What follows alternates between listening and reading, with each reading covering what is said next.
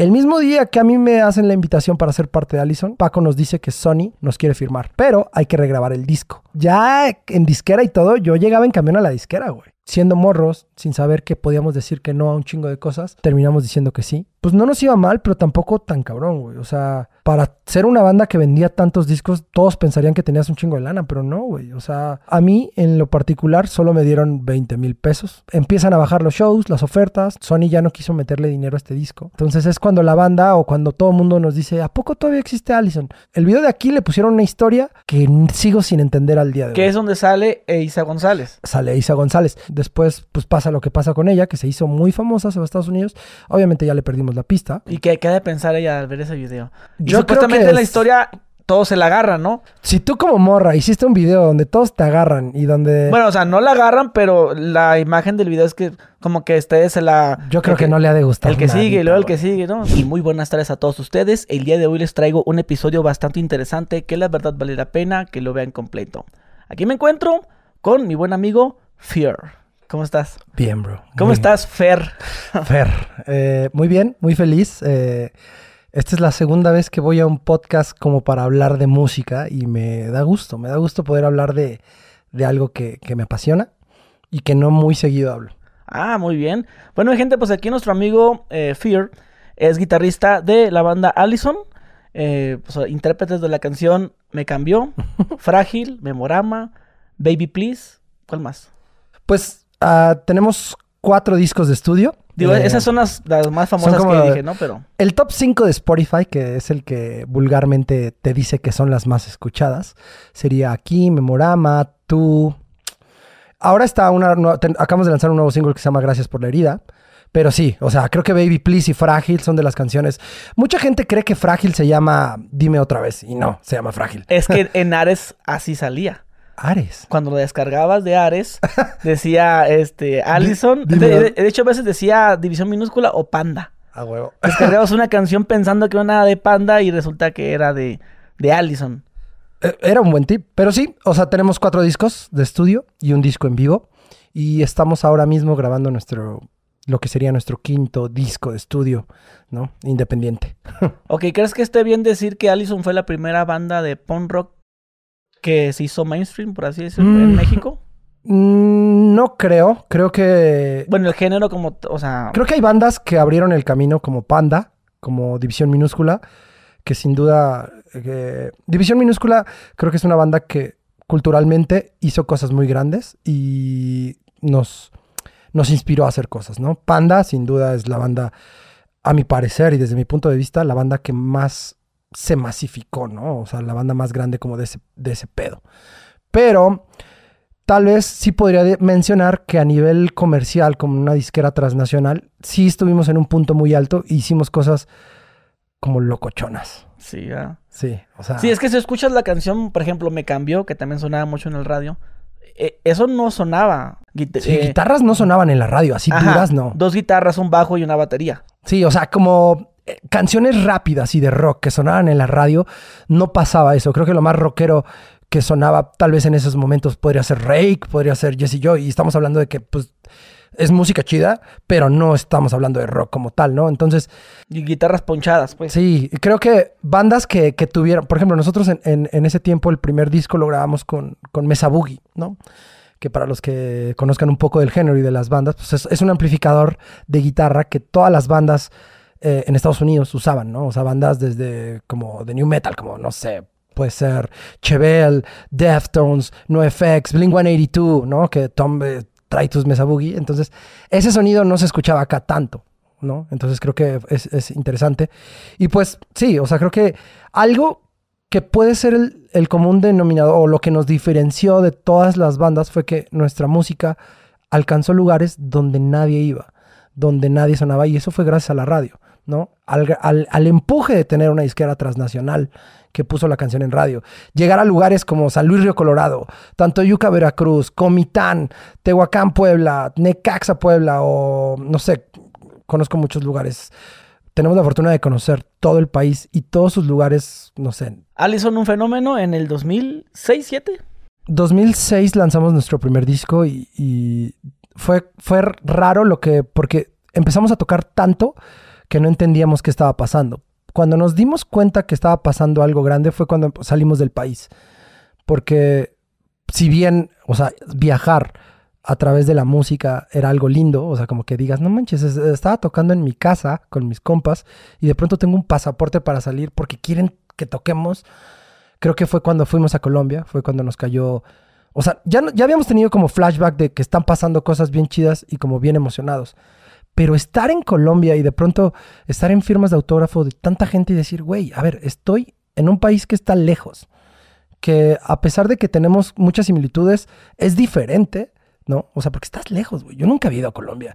Incluso nunca había pensado, ¿sabes? Ir a Colombia. Y de pronto recuerdo que una firma de autógrafos tuvimos que sacar a Manolín, lo sacamos en una maleta, güey. ¿Por qué? Porque no podíamos salir. No podíamos salir.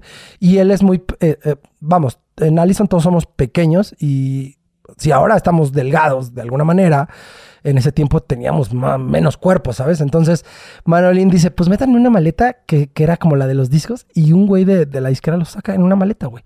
Y sale por la puerta y salió. Y nosotros, puta madre, ¿cómo salimos, güey? Pues ahí como que intentamos salir corriendo. Y salimos corriendo de la firma de autógrafos en Colombia. Y típico, como película de chiste, güey, nos subimos a unas escaleras, pero estaban al revés, güey. Ahí nos tienes corriendo al revés en las escaleras eléctricas.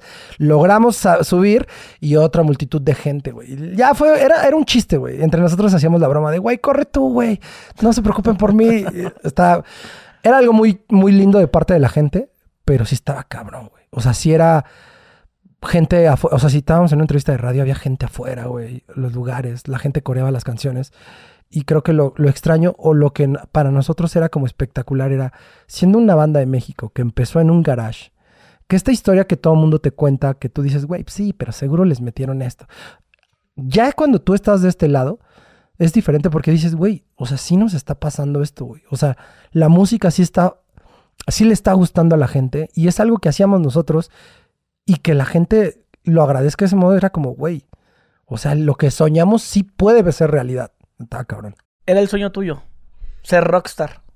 O sea, no, no, no, no ser rockstar como tal, porque, O mínimo vivir de la música. ¿sabes? Nunca vi la música como, como un tema de, de dinero o como, o como ser rockstar. Creo que lo que más me apasionaba, cuando era chico y empecé a tocar, uno de mis sueños era, mis- tenía como tres metas, ¿no? Y estaban bien cagadas, güey, porque yo decía, güey, imagínate, por todos los videos que veía de punk rock, yo decía, güey, uno de mis metas es tocar en un escenario al lado de la playa, güey. Otro al lado de una alberca, güey. Y otro, pues, güey, aventarme a la gente con la guitarra, güey.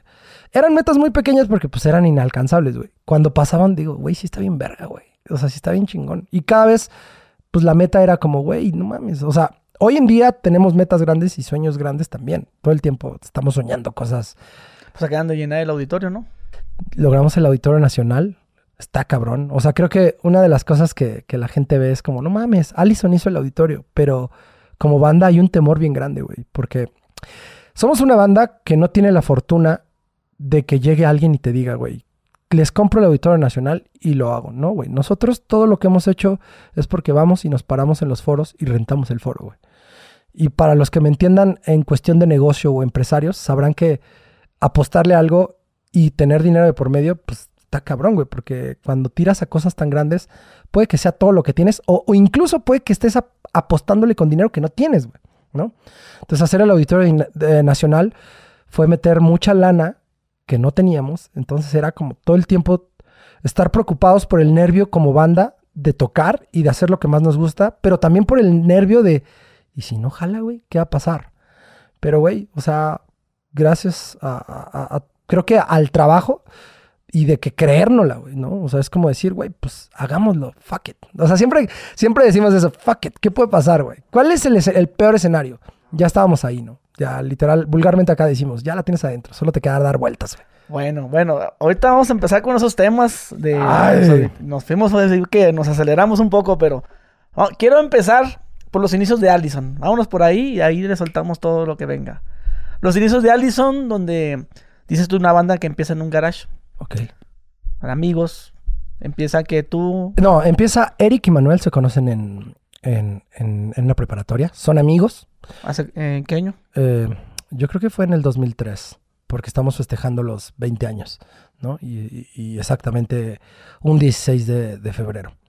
Ellos se conocen, ellos forman la banda y empiezan a tocar en un circuito pequeño con bandas de, de México, ¿no? Que, que en, ese, en ese momento yo recuerdo que estaba Ul Espuma, estaba 301 Izquierda, Big Spingula, muchas bandas de la escena local de la Ciudad de México, para los que no sepan de qué estoy hablando, ¿no? Que eran bandas de punk rock, que incluso tiempo después nosotros sacamos la reedición de nuestro primer disco con canciones eh, haciendo como un tributo a estas bandas, ¿no? Que abrieron el camino. Pero bueno, Eric y Manuel se conocen, empiezan la banda, eh, y en ese momento creo que una de las cosas que detonó, yo ahí como espectador sin ser parte de la banda, una de las cosas que más detonó a la banda fue que el foro Alicia, el multiforo cultural Alicia, que hoy 2023 cierra sus puertas, lanzaba un disco, un bueno, un compilado de bandas que se llamaba Prueba Esto. Cuando sale el Prueba Esto, Allison sale, dos, sale con dos tracks, que es ADDC y Frágil, pero en versión maqueta, ¿no? Estos tracks, mi punto como espectador ahí de Allison es que reventaron y estaban sonando mucho en una escena underground. Entonces Allison empieza a tocar mucho en, en el Foro Alicia, en, estos en estas tocadas, en todas las tocadas locales, ¿no? Incluso me parece que fueron a, a Monterrey alguna ocasión y y yo a la par tenía una banda de metal que se llama Snipe No, que todavía está en Spotify si la quieren escuchar. Y conozco, coincidimos en algunos shows, pero yo sin ser todavía como compas, como tal, pues los veo y veo que es una banda que, que, que, les va muy chingón. Y sobre todo la vibra, creo que en esos momentos de Eric y Manuel era como súper chingona. Y digo ellos dos porque los otros dos no los veía tanto, ¿no? Que era, eh, el baterista se llama Gabo y, y, a, Apoyo pues no lo veía tanto. En, tenemos a la banda que está tocando en una escena local, yo tocando con mi banda. Y a la par, yo conozco a un productor que, con, mi banda de metal, que le digo que por un amigo de la preparatoria, yo iba en la Escuela de Aviación México. Entonces ahí le, digo, oye, ¿conoces a? Él me dice, güey, yo tengo un amigo que graba bien chingón y que te puede grabar tu, tu, demo. Le digo, ok, él se llama Paco Cepeda que ahora es un productor de conciertos, que su productora se llama Cepeda Bros. De hecho, ellos trajeron la edición del Nutfest, de las más grandes que ha habido y de las más chingonas. Eh, conozco a Paco y empiezo a grabar el disco de, de, de ¿no? Y ahí en el estudio conozco a Eric, ¿no? Bueno, a Eric yo lo, yo lo conocía, pero no como amigos, como que yo sabía que era Eric y que eran Allison y todo, pero no convivíamos, ¿no? Cuando realmente cruzamos palabras como de, ah, qué chido, fue en el estudio de Paco. Y se me hizo como un güey súper chido. Eh, desde ese momento pues, somos grandes amigos, obviamente, hasta ahora. Y me encantó lo que ellos hacían como banda, como este tema de que Eric estuviera tan involucrado en la producción, estar componiendo, él como compositor de todas las canciones, todo este tema estaba brutal, ¿no? Entonces yo... ¿Eric ha compuesto todas las canciones de Allison? Sí, él es el compositor de las canciones de Allison, ¿no? Ah, puede pasar que nos sumemos como compositores, sí tenemos canciones los demás, pero digamos que la parte musical que, que, en un ratito te puedo contar eso. Allison funciona como que ya tenemos muy bien estructurado cómo funcionan las partes de Allison, pero por lo menos en ese disco Eric y Manolín eran compositores, pero el que tenía la mayor parte de composición era Eric, ¿no? Entonces, ahí yo conozco a Eric y pues empezamos a hacer compas. Yo vivo muy lejos de la ciudad, vivía en ese tiempo, en una colonia que se llama Tizapán de Zaragoza, bueno, en un municipio que se llama Tizapán de Zaragoza. Y por alguna razón, donde yo me salía de fiesta, que se llama Ciudad Satélite, pues a la gente de la ciudad le causaba intriga, ¿no? Porque había muchas, muchas chavitas, muchas fiestas, muchas pedas, y toda la gente de la ciudad, pues a veces dices, güey, como, cualquier persona, ¿no? Estoy aquí en mi ranchito, güey, quiero ver, quiero ver más. Entonces se iban mucho para allá, entonces me, me hablaban mucho para... Y yo hacía fiestas, hacía un chingo de fiestas, güey. Creo que fue a la par con Snipe, ¿no? para que yo pudiera tocar, pues yo tenía que hacer los toquines porque nadie nos invitaba. Entonces descubrí que a la, en, en sinergia de, de, que es algo que hago ahora, ¿no? Que es divertirme haciendo lo que me gusta, pero también viendo que hay un modelo de negocio que pueda subsistir. En ese, en ese momento, pues era, sacaba 600 pesos, 500 pesos de entrada, pero güey, no mames, estaba perquísima, güey. O sea, igual decía, no mames, saqué 500 pesos de entrada, güey. ¿Y qué le vas a dar de la casa? Nada, güey. La verga, güey. Yo traje a la gente, pero bueno. Entonces empiezo, a, empiezo a janguear mucho con Eric y con Paco, porque están yendo a, las fiestas conmigo en satélite. Hago muy buena amistad con Eric, eh, cagadísimo, porque viajaba, yo, yo venía para acá, me quedaba en su casa. Nos hicimos compas, ¿no? Muy, muy chido. Pero a la par con Allison, el guitarrista se sale. Eh, a mí lo que me dijeron es que él se iba del país. Creo que no se fue, no sé qué pasó con él. Nunca pregunté, la net. Creo que no me importó. Solo me dijeron, güey, está este lugar. Este... No, me habla Eric y me dice, güey, tenemos un toquín en el Zócalo, como de estos shows culturales. Me dice, güey, hay la oportunidad de que, de que toquemos aquí, güey, pero no tenemos guitarrista, ¿nos echas la mano? En una semana me tuve que aprender como las canciones, güey. ¿Qué canciones estaban? Estaba aquí, estaba IDDC, estaba por ahí debe de Frágil. Pero en el demo, ¿no? O pues no, no estaban grabadas, güey. Aquí no estaba grabada. ¿Y, cómo sabías cómo eran las canciones? Ah, pues las saqué con ellos. Ahí, así, en el ensayo. O sea, me las tuve que aprender ensayando. Ah, como era antes, güey. Güey, tenemos cinco canciones. Ah, sí, a huevo. A ver. a mi casa a ensayarlas. sí, o sea, no, no había de otra. De que hay, ahí te van las canciones, apréntelas en tu cantón. Sí, me, eh, estaban, estaba grabada IDD. Había un demo por ahí que, que, me parece que grabó uno de la maldita vecindad con, con Eric. Y sonaba súper garage. O sea, creo que la magia de eso es que sonaba culero. Entonces, empezamos a ensayar para montar ese show. Y pues no, creo que nos fue muy bien. O sea, como que hicimos muy buena sinergia y, y creo que como cuando armas algo, ¿no? Cualquier business o cualquier negocio te das cuenta, o un proyecto, nos dimos cuenta que, que estaba funcionando y que nos llevábamos bien chingón, güey. Yo con Manuel es de mis mejores amigos de la vida, Eric es de mis mejores amigos de la vida. Y desde ahí, güey. Entonces teníamos muchas cosas en común. Y también teníamos cosas que nos diferenciaban, que al momento de unirlas también, verga. Yo escuchaba mucho metal nuevo. Eric escuchaba mucho glam de antes. Y, y Manolín escuchaba muchas bandas alternativas bien locochonas. Pero teníamos en común el punk. Entonces.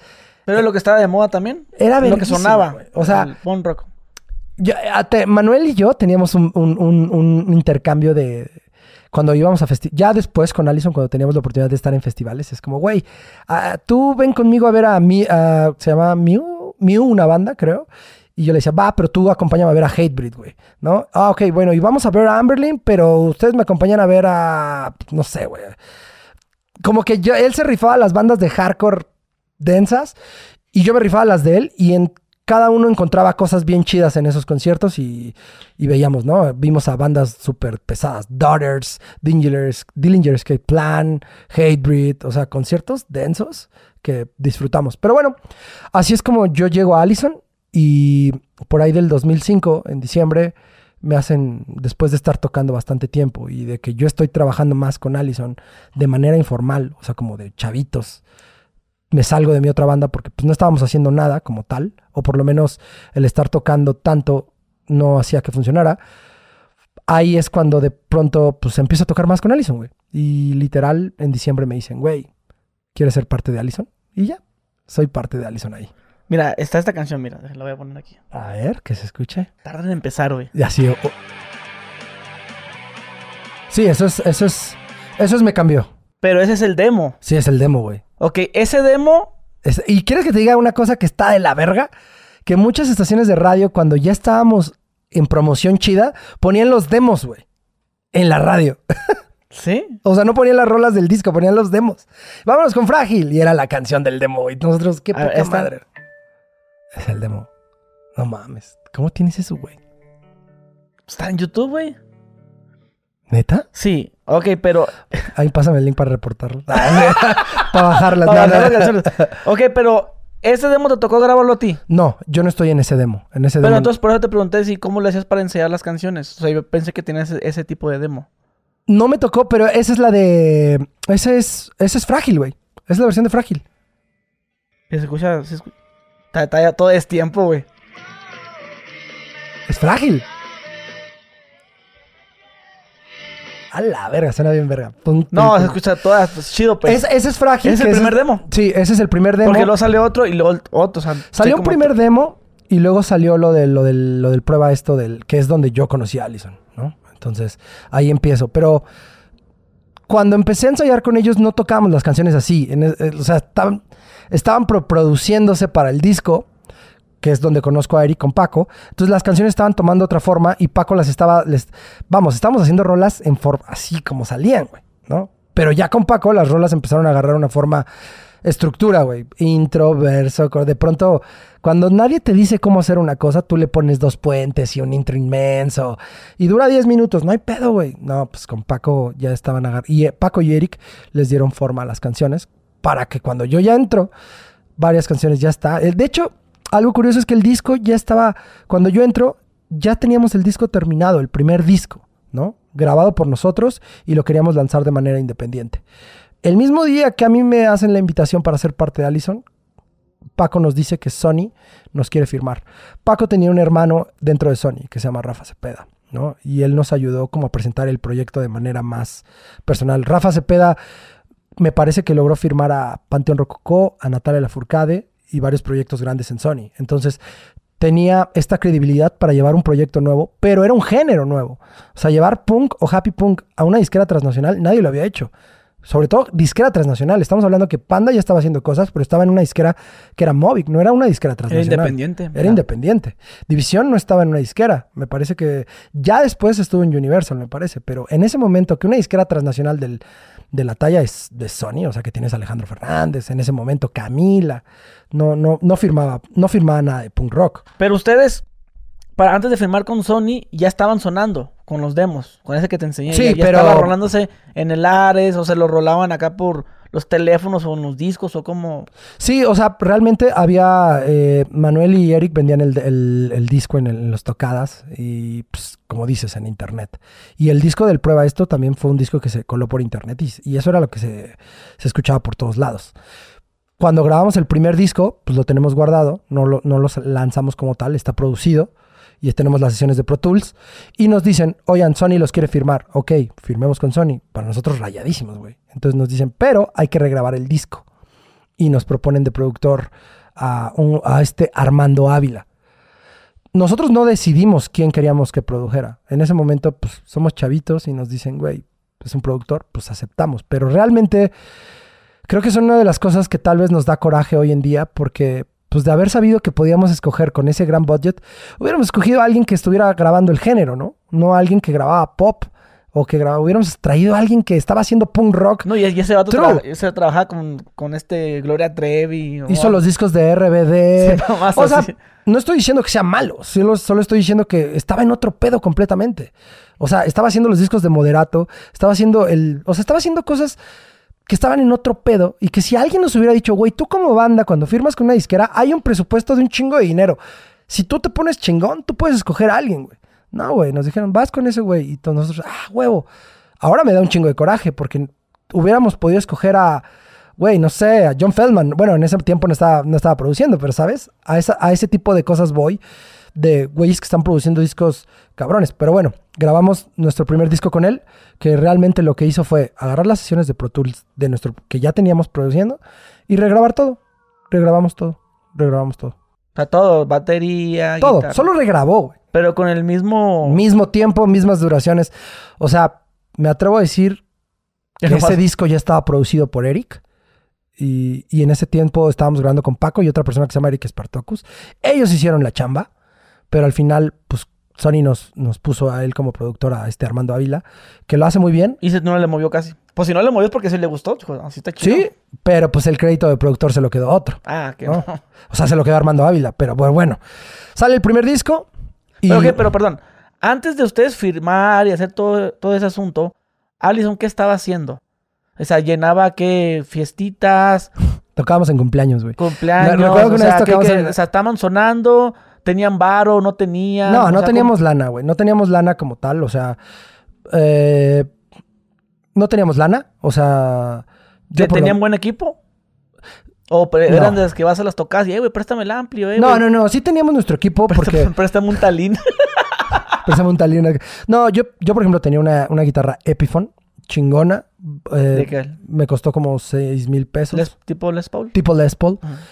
Pero pues, era una guitarra de baja, de gama baja, güey. ¿No? O sea, creo que en cuestión de gear teníamos lo más chido para lo que nos alcanzaba y todo bien chingón. O sea, cuidadito. O sea, tenemos nuestros ampli. Yo tenía un ampli Lenny, que es la versión más barata en esos momentos. Eric me parecía que tenía un crate grandote, güey. Sonaba chingón y tenía una Ibáñez.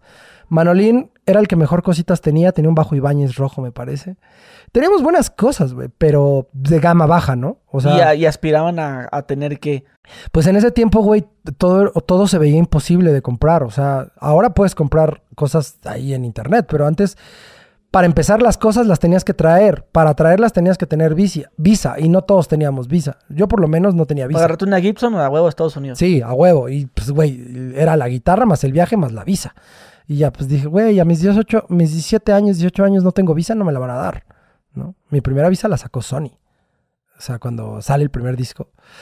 Antes de que salga el primer disco, teníamos lana, pero de las pocas tocadas que hacíamos. Hacíamos el foro Alicia. Si entraban.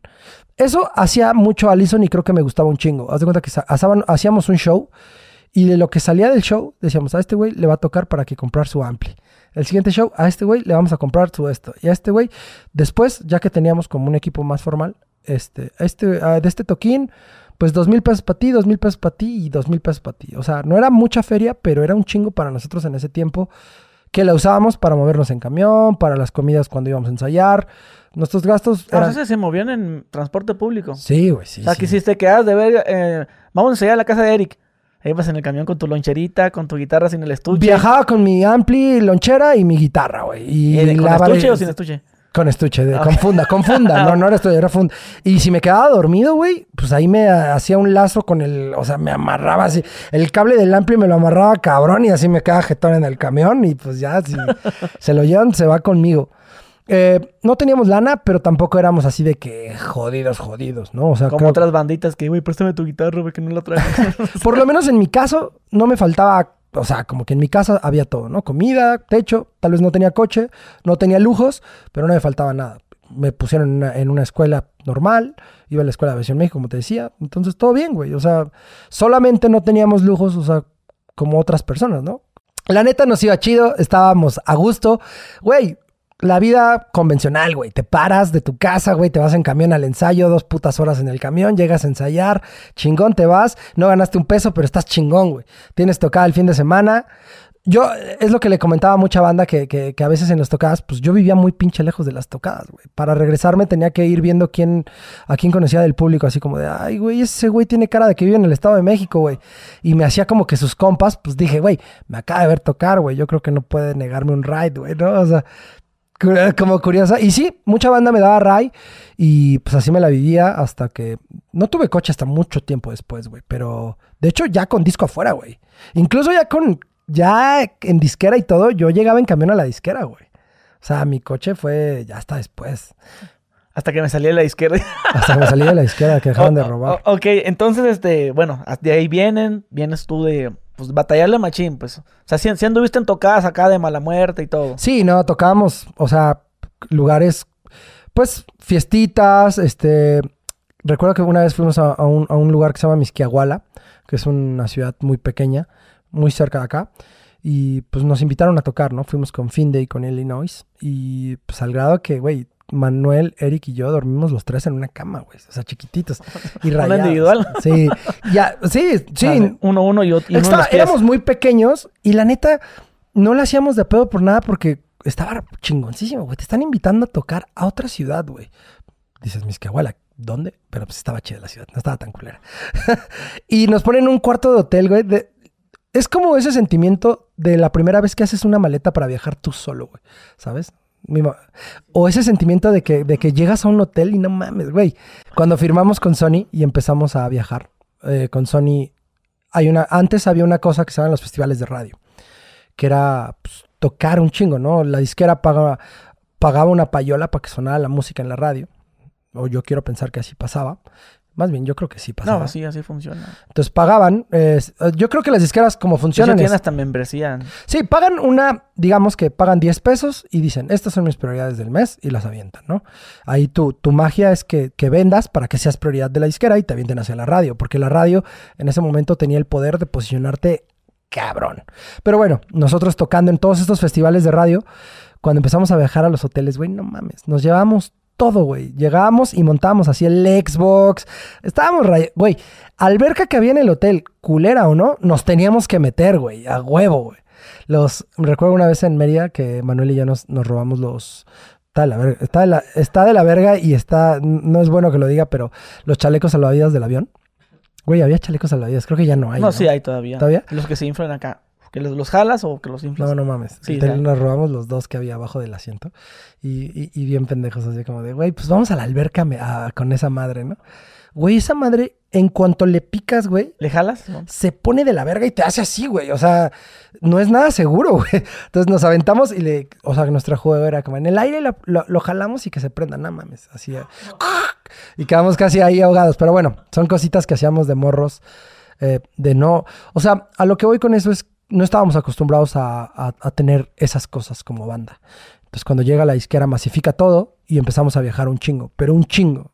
Pero desde que firman con la disquera, ¿en cuánto tiempo se ven los resultados? Al- ah, firmamos en un diciembre. Diciembre estamos grabando el disco. Para febrero que lanza el disco, ya estamos en chinga, güey. O sea, fue nada. Febrero, marzo, eh, ya estamos tocando de a madres. Bueno, nuestro primer show grande fue el Vive Latino. Y abrimos un escenario y estaba hasta la madre, güey. Pero mal pedo y nos impresionó. Y, yo creo que ahí fue cuando la disquera dijo, estos güeyes tienen potencial. Lanzan el video en MTV y el video ps, empieza a vender discos de madre y al mes es disco de oro. Al mes, güey. Que son como 80 mil copias más o menos. 100 mil copias en ese son tiempo. 100 mil. Ahorita ya creo que es menos, ¿no? Ya es menos. Sí, ya le van bajando hasta que... Hasta que ya se ha... Vendió 10 discos. Pero, de hecho, hay una anécdota, una anécdota bien cagada porque a mí... eh, cuando, cuando ganamos ese disco, bueno, cuando nos entregan ese disco, venimos de, de una putiza... Era bien raro, güey, porque te llevaban, ah, sí, vas a hacer promo en Monterrey todo el día, haciendo programas de la verga, güey. Hicimos Chavana, güey, hicimos todos esos programas así que pues, estuvo ahí rayado, la radio, todo. Luego vas a Guadalajara, pum, pum, pum. Y regresamos a México, recuerdo que eran, llevamos como cinco días de promoción de todos los días, güey, todo el día. Llegamos a México a un programa que sí estaba chingón, que se llamaba, era con Broso. Me parece que era con Broso, creo que se llama El Circo de Broso, una cosa así, güey. Y, pasó algo bien cagado porque pues, era viernes, íbamos a tocar dos canciones en vivo en un programa de tele, estaba chingón. Pero era un, di- era un fin de semana de elecciones, ¿no? Entonces, cuando hay elecciones en el país, pues no se puede tomar, ¿no? Bueno, no venden alcohol. Entonces, curiosamente, ese viernes mucha gente estaba dentro de su casa y pues, no sé, había mucha gente viendo el programa. Entonces, cuando estamos tocando, acabamos una rola y llega Broso con uno de la izquierda y nos entregan un disco de oro, güey.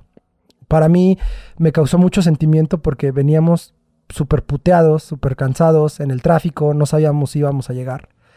Y cuando me entregan el disco de oro, me empiezo a llorar, güey. Pero a llorar así como de novela.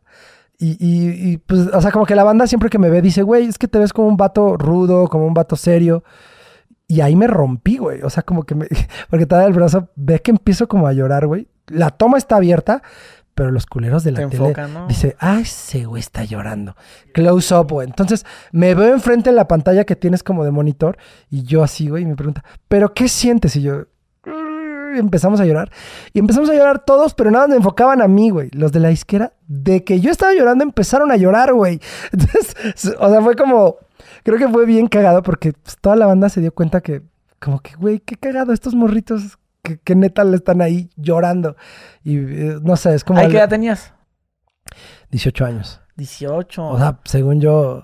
O sea, está, güey, qué hueva que estés llorando y que te graben en televisión nacional en un pinche fin de semana que todo mundo está en su casa, güey. Oye, güey, ¿y qué les prometió la disquera, güey, para que ustedes se animaran a firmar? Tres discos, promoción de tres videos y full radio. ¿No? O sea, creo que recuerdo que. Es que, güey, no teníamos nada mejor. Era como, güey, Sony. Y nos van a sacar tres videos por disco. Y vamos a tener discos con budget. ¿Y no, no les dio miedo, güey, ustedes que venían de la escena, del underground? Cuando firmamos. Querer el- brincarle la transnacional y que, eh, güey, cuando queramos volver, no sé, al chopo, pues, verga, nos van a... Nos van a matar Pues a la no, no- no nos dio miedo como tal, pero Pero ¿qué pasa, no? recuerdo que cuando firmamos fueron nuestras mamás, güey. Fueron nuestras mamás a la firma. eh, o sea, pues nuestras mamás, ¿qué van a firmar, güey? O sea, como que era un momento de festejo, pero también fue la primera, por ejemplo, yo- en mi caso yo invité a mi mamá y era el primer momento como formal. Pues no había pasado nada formal ni grande antes de eso. Sí, tocadas, que había gente, pero ella no sabía. Entonces, cuando va y ve que es una oficina y que ah, estamos brindando con, con no sé ni qué madre era, champán, supongo, y que estamos firmando un contrato, como que mi mamá dice, güey, esto va en serio. Y que está el, el- estaba el director de Sony en ese momento, los IRs, todo, había gente, entonces era como, wow. Y ya cuando firmamos fue como, "Pff, ¿qué estamos firmando? Pues estamos firmando por tener tres discos. Que en mi mente, ¿qué pasaba? pues, güey, esto es, esto es lo que, o sea, nosotros queremos hacer música, queremos grabar discos y ellos son los que están apostando a nosotros, hagámoslo.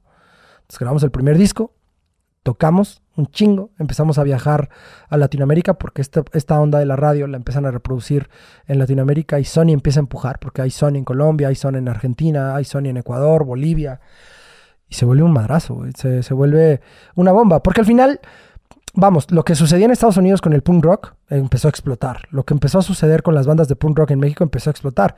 Y a la par igual pasaba en Latinoamérica, ¿no? Había bandas como Don Teto, había bandas como Airbag, ¿no? O sea, muchas bandas a lo largo, Goofy en Chile, o sea, había mucha... Como que cada país sucede un poco la similitud de las influencias que tenían, ¿no? En este caso, Blink-182 creo que aportó muchísimo a todo, ¿no? O sea, como que el happy punk estaba full. Como en su momento el new metal lo hizo con Limp Bizkit, Korn, Deftones o como lo hizo Guns N' Roses, no te equivoques, ¿no?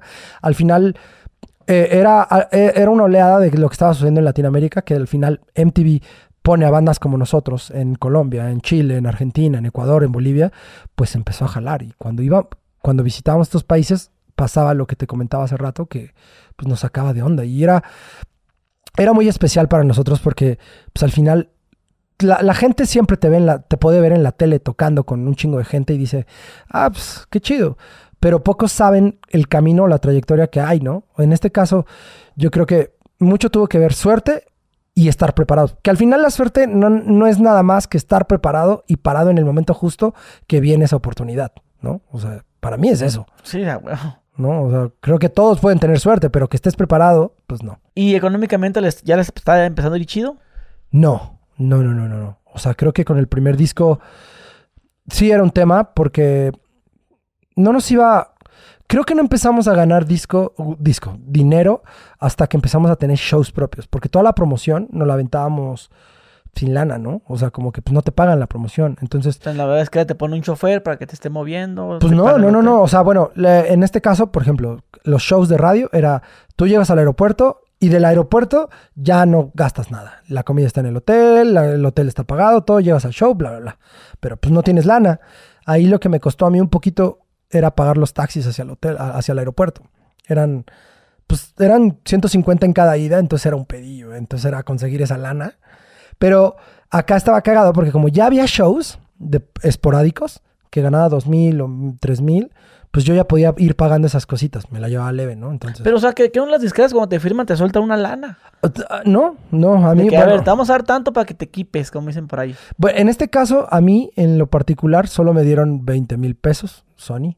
Que, o sea, y fue como para que nos. Iba a haber una sesión 20 de mil para todos. No, a mí, a mí, a mí me dieron 20 mil. No sé, creo que a todos nos dieron 20 mil. Eso espero.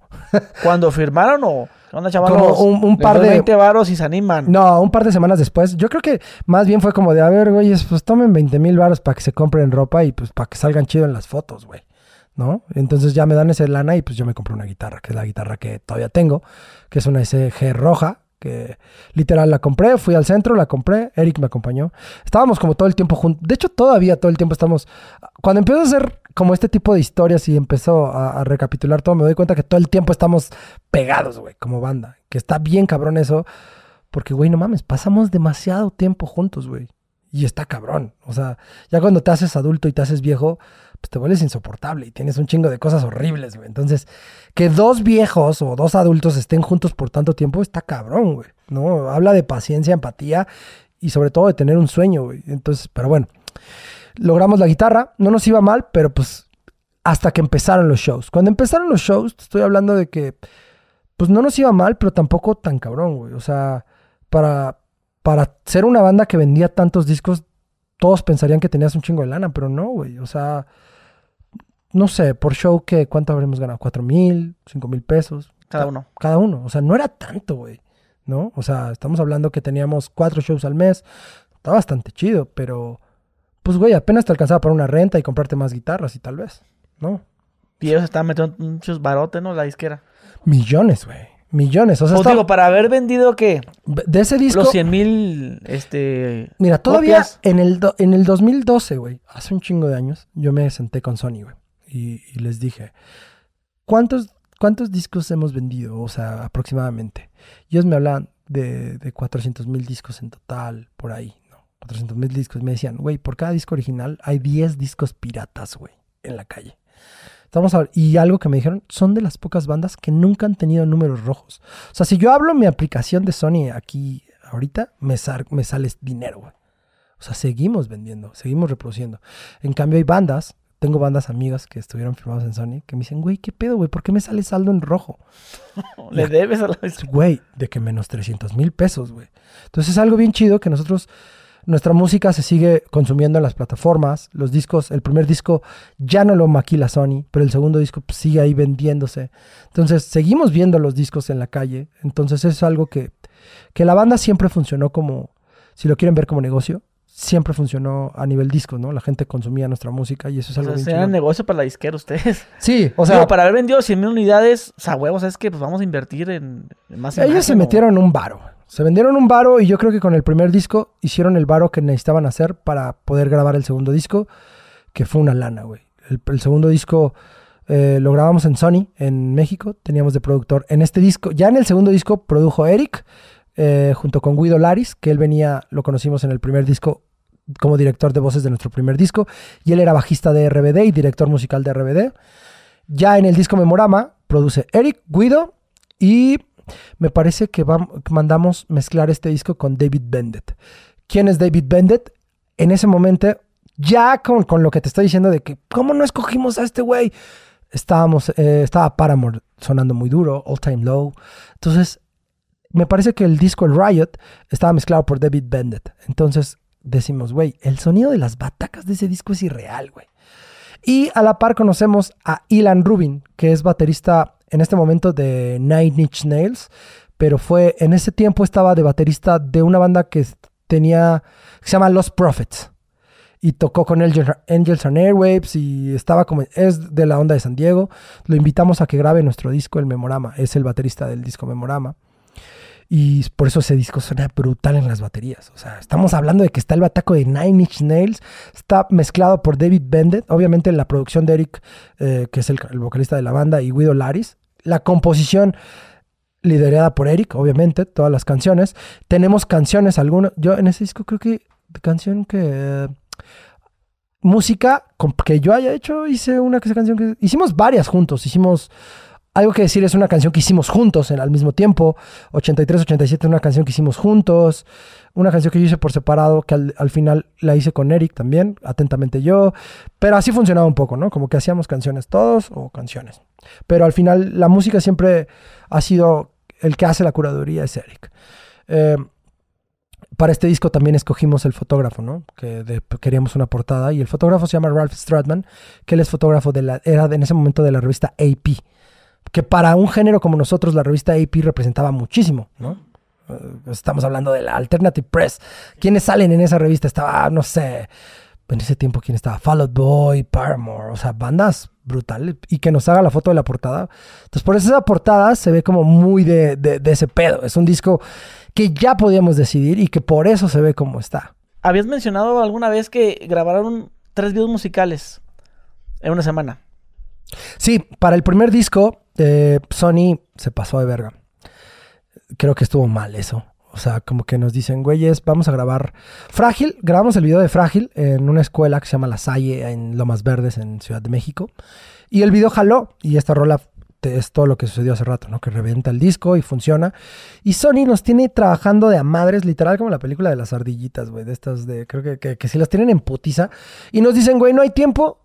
Y traen un director de videos que se llama Diego Álvarez, me parece, que venía de hacer videos con, eh, con Gustavo Cerati.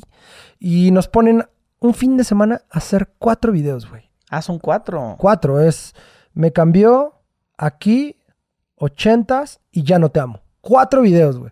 Y este director en un fin de semana, güey. Eso es una putiza, güey. Un fin de semana. O sea, no, Sí, una güey. semana no. O sea, que un viernes que grabaron. Lo que hicieron, lo que hicieron fue que en un foro, literal de estos como de película, en, una parte era ochentas, el video de ochentas, ¿no? Que era un green screen, que nos avientan pelotas y estamos ahí, y en otro es como un hospital. En otro foro es, es que es el de me parece que me cambió. Estamos como, no, ya no te amo, es como un concierto. Me cambió, es uno que están dando vueltas como en 360 alrededor de nosotros. Y el famoso video de aquí, ¿no? que fue dos días en el foro, fueron tres días, y un día en exterior para grabar aquí. Como aquí sí le pusieron, el video de aquí le pusieron una historia que sigo sin entender al día de Que hoy. es donde sale Isa González. Sale Isa González. Cuando nos, cuando nos, nos proponen grabar aquí, nos dicen, la historia es de una morrita que, pues, que es amiga de ustedes de la secundaria y pues va a estar con ustedes y pues ya van a suceder cosas. No preguntamos mucho, güey. Por lo menos no nos quisimos Vamos a involucrar. hacer cosas y ¿qué? Está bien, güey. Si, si la gente ve el video, yo, yo lo platicaba con mi esposa. ¿Qué pedo con ese video? O sea, a ver, hay una morrita que sale con, con cuatro güeyes a tomar un helado, pero luego sale con todos en unas escenas románticas. Uy, está mal. o sea, está- ¿por qué una mujer sale con. se- tiene escenas románticas con todo y a la vez sale caminando con todos en la calle, juega básquetbol con todo? No tiene sentido, güey. O sea, y en ese entonces la chava no era famosa, Isa. Nos, cuando ¿Cómo, no- cómo- cómo fue que la metieron? ¿Quién la metió? ¿La disquera? ¿Fueron Se ustedes? el, el tema es que se supone que los cuatro videos estaban conectados. Entonces se supone que cuando el video de Frágil acaba, que es una morrita güera, que, que, que la está... que sale en calzones, ¿no? Sí, exacto. Salen calzones. Oye, güey, que por cierto en ese video hay un error porque se ve la chava cuando están bañando, eh, cuando están ustedes en la bañera cantando, se alcanza a ver la chava Ah, que, sí. que está de, de- o sea, está mal hecho esa parte, pues. Sí, nada, güey. Que se ve de que está la toma y la chava está así. Ese video güey. no, estuvo muy cagado. Güey, esa morra, eh, ponen una morra güerita y luego se supone que esa morra llega en el de Ya no te amo, llega con su vato a un concierto y, y ve a Erika otra vez en el concierto, ¿no? Y esa es la historia de Ya no te amo, como que ve a Erika en un concierto y esa toma existe. No encontramos a la misma modelo, pero encontramos a una modelo muy igual, güey, ¿no? Ah, creo que ya estoy entendiendo qué pasó. Bueno, ah, va. Entonces, Ya no te amo, la morra llega y, no, y ve a Eric en el escenario y como que manda la verga a su güey. De ahí, esta morra nos secuestra y nos pone en unos, como en unas camas, que es el video de ochentas. Y nos mete imágenes, güey. Y nos mete el video de aquí. Entonces, lo que está sucediendo en nuestras cabezas es el video de aquí. Que ahí es cuando decimos, bueno, nos mandan un... un- antes los, lo- nos, nos pusieron un video para decidir qué morra era la del video.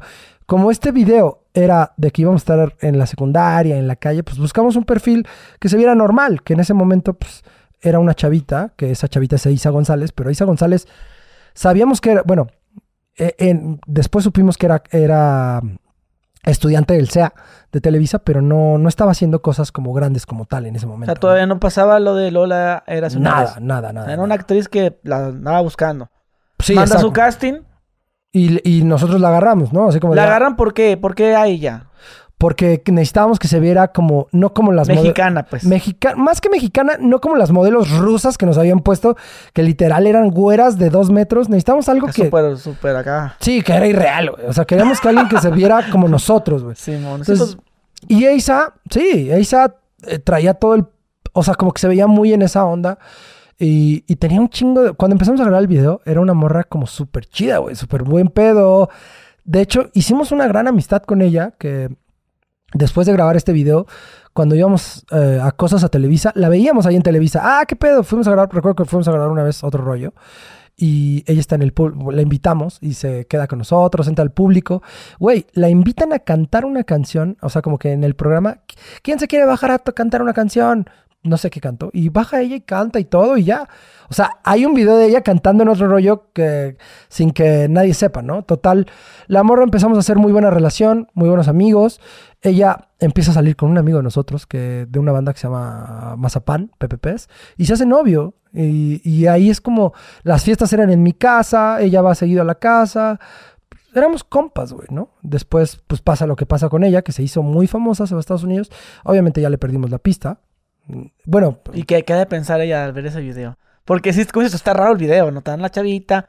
Y Yo creo supuestamente que en la es- historia todos se la agarran, ¿no? si tú como morra hiciste un video donde todos te agarran y donde... Bueno, o sea, no la agarran, pero la imagen del video es que como que ustedes se la... yo creo que, no le ha de gustar. El que sigue y luego el que sigue, ¿no? Son... O sea, cuando. A ver, graba el video y nos hacemos amigos. Nunca nos dijo que no le gustaba ni que estaba. Al final, pues ella le pagaban. Güey, ella no tenía un pedo. O sea, cuando le dicen, oye, vas a salir en calzones. Ah, sin pedos. De hecho, hasta donde yo acuerdo, me acuerdo, güey, era como, y se van a besar. Ah, sí, no hay pedo. Pero nadie. Pero en el video no se besan. No, no, no, nadie de nosotros eh, se atrevió. O sea, nadie quiso. O sea, como que no, no... O sea, es, que no, es que lo que digo yo, ¿es necesario besarte con alguien? No, o sea, na- nosotros, a ver, güey, somos morritos, no éramos, no somos actores y por, no, no queremos besar a alguien, güey, a una morra ahí.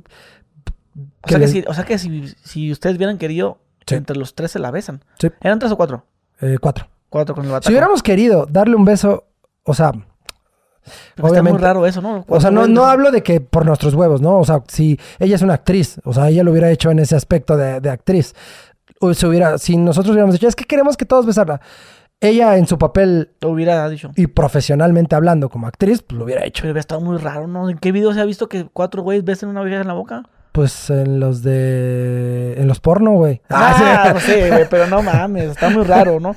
Está de la verga. Pues yo si fuera ahí a lo mejor sí me diera pena, tal vez. Digo, Sí. si tengo videos que me dan pena y si me explico de, de los que Sí, yo sí, sí. hago. Yo creo, yo creo que, obviamente, también. Digo, o sea, para que esté ahí acu- actuando acá a ver, en también Estados ella se ve muy diferente ahora, güey. O sea, la ves y es una persona que se ve completamente diferente a. Ahí tenía 18 años, me parece. Ahora ya es una mujer que pues, se ve diferente. Yo- de las top. Sí, Y no, no, le hablan, ya, no le hablan ustedes allá. no le hablamos. No, no, no, no, hace mucho que no Se olvidó ustedes. Yo creo. No, pero en algún momento la hemos encontrado y yo me la encontré alguna vez. ah, hola. No, sí platicamos y súper bien y chido. Digo, no creo que le enorgullezca mucho eso, pero tampoco creo que le afecte, ¿sabes? Sí. Porque al final, eh, después de eso hizo una novela y le fue muy bien. Y al final es una morra O súper sea, no, lo hace Y, güey, la pasamos muy cabrón. Hicimos muchas fiestas muy chidos de compas. Y pues fue eso. Pero bueno, ese es el video de aquí. Hicimos cuatro videos. Me parece que el otro video que hicimos me cambió. No recuerdo cómo se conectaba con los otros cuatro videos. era de que estaba Eric cantando y luego ven a la chava y, y Ve, en algo ese- así. eh, eh, algo que creo que nos funcionaba muy bien a nosotros es que usábamos playeras de colores, ¿no? Todo el tiempo estábamos como con colores muy... Pasaba algo, nosotros comprábamos ropa en, en- en el mercado de la raza, acá en México, que eran playeras de escuelas que de Estados Unidos que pues que dejan, ¿no? Entonces nosotros podíamos traer una playera campamento de la universidad, quién sabe qué, o tu playera de university, quién sabe qué pedo, pero en realidad eran ropa de paca. Entonces empezamos a usar playeras de colores Usada. Sí, usada, paca, de, de la raza. Pero bueno, le dan su tratamiento y se ve chida, ¿no? O sea, no está tan culera. Pero se veía bien cool, que al final, pues eso era el punk rock, traerte tus playeras de University, estaban chidas, güey. Me pasó a mí una, en una, una visita a Estados Unidos, que estoy en un bar, fuimos a un concierto y estoy con Manuel, con una playera de, una, de un campamento. Y llega un güey y me dice, no mames que fuiste parte de ese campamento. Y yo, ¿qué pedo? Yo fui a ese campamento. Y yo, güey, verga, güey. Le digo, sí, a huevo. Y ya cuando se va, digo, verga, güey. O sea, mi playera es literal como, como si aquí vas a una peda con tu playera, de, con tu uniforme de la secundaria 27. Así, Yo, yo estudié ahí. ¿Qué generación eres, güey? literal me dijo. Y aparte en, la, en esa playera, todos los nombres de los estudiantes venían atrás, güey. Se veía bien verga como punk rock, pero yo creo que en Estados Unidos no se veía tan chido. Ah, o sea que es, toda la ropa que traían en los videos, güey, era ropa de paca. sí, obvio. Pero Todavía. porque no había lana. Pues ¿O? era muy barato pagarla y se veía chido. O sea, y también bandas como, no sé, güey, como, como quien Saves the Day usaban esas playeras, Thursday. O sea, bandas de. O sea, como que Bling 182 incluso. O sea, entonces era como, pues no sé. Sí, ¿no? o sea, tener así como las guitarras, poniendo un tape gris, o sea, hacer calcamonías y la madre. como que eso Los era lo que- Converse acá, todos puteados. los Converse puteados. Era lo que nos representaba y estaba chido. O sea, nos gustaba. Y aparte se veía bien. Y sin querer teníamos una. Hace poco, una- un- un- un- el vocalista de Serbia me dijo algo bien chido. Me dijo, güey, es que yo los veía a ustedes cómo se vestían y, y- y me gustaba esa ropa, güey. Y me hizo pensar que nunca pensamos en cómo nos queríamos vestir. Solo nos vestíamos así. O sea, íbamos a la raza, comprábamos playeras, nos las poníamos, nos gustaban los pantalones entallados, en ese momento no se usaban. Pues, era punk rock. Que era pegaditos. Es super skinny. En ese tiempo no había skinny aquí en México. Tú entonces tenías que agarrarlos. Teníamos que comprar pantalones de mujer. Mm, Yo no, yo los agarraba con una costurera. No, nosotros comprábamos los pantalones de morra que no tuvieran como... sí, güey. Sí, no tenías bolsa. Entonces eran pantalones de, de morras. Se miran las nalgas. y, "Ah". Sí, se te veían bien verdes. Entonces, un poco así pasaba y ya era como que le dabas eh, ese switch a la ropa, ¿no? Entonces, con el segundo disco, pues era lo mismo, pero ya en el segundo disco llega una tienda de ropa que se llama American Apparel, que ya vende ropa de básicos de colores, y todo ese disco prácticamente son sudaderas de... a- que se puso también, recuerdo que Cobra Starship, una banda de, de- lo usaba mucho, todos traíamos es Fall Out Boy, Entonces empezamos a tocar mucho con sudaderas porque, pues, güey, estaba bien chingón tener una sudadera No, no usaban cinto de remaches. De remaches. Sí, Este, sí, sí, de estoperoles, sí. Estoperol, sí. O de con la hebilla, ya sabes, Volcom o Famous o Así que, o si no, el, cinto este de estoperoles, te lo ponías así como que de ladito. ¿sabes? de ladito o los piteados. No sé por en- Sí, no sé quién mezcló esa de, de regional con punk, pero se veía chingón. Siempre ha estado, güey. Siempre ha estado esa onda. Creo que al final Yo pienso que salió más como del norte, porque en el norte sí como que le queríamos meter un poquito. es que en el norte se pasan de verga siempre. De hecho, hay hasta bandas, ¿no? De, De- que, que fusionan los géneros. Pues escucha, hay una los primos de Durango sacaron una rola la de Frágil, la sacaron en Duranguense. Ah, y suena chido, güey. Suena chido, yo la Sí, escuché y suena muy chido, bien. ¿Cómo no? Y qué chido por ellos. Y el regional, pues qué chingón que hagan eso, ¿no? Que las rolas de punk. Pero bueno, el segundo disco nos llevó a lugares que nunca pensamos. Hicimos cosas bien chingonas. Y, o sea, sobre todo viniendo desde abajo, como que literal, lo que hizo Sony fue, para que quede un poquito claro, Sony masificó, ¿no? Dijo, estos güeyes tienen algo que a la gente le gusta, vamos a ponerlos en oídos de todos. ¡Pum! Ahí pudo pasar que la gente no le gustara la banda y no pasara nada con nosotros, como con muchas bandas que han sido firmadas. Pero la banda, la gente lo aceptó y nosotros seguíamos haciendo lo que nos gustaba, ¿no?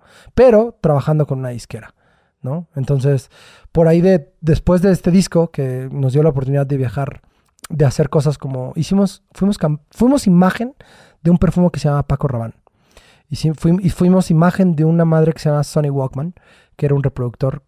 Todos, Sí. Era el comercial que salen ustedes. era- ¿cómo eh, esa madre fue bien cabrona porque esa marca le metió mucho dinero a su comercial. Entonces había espectaculares, edificios con nuestras jetas, güey.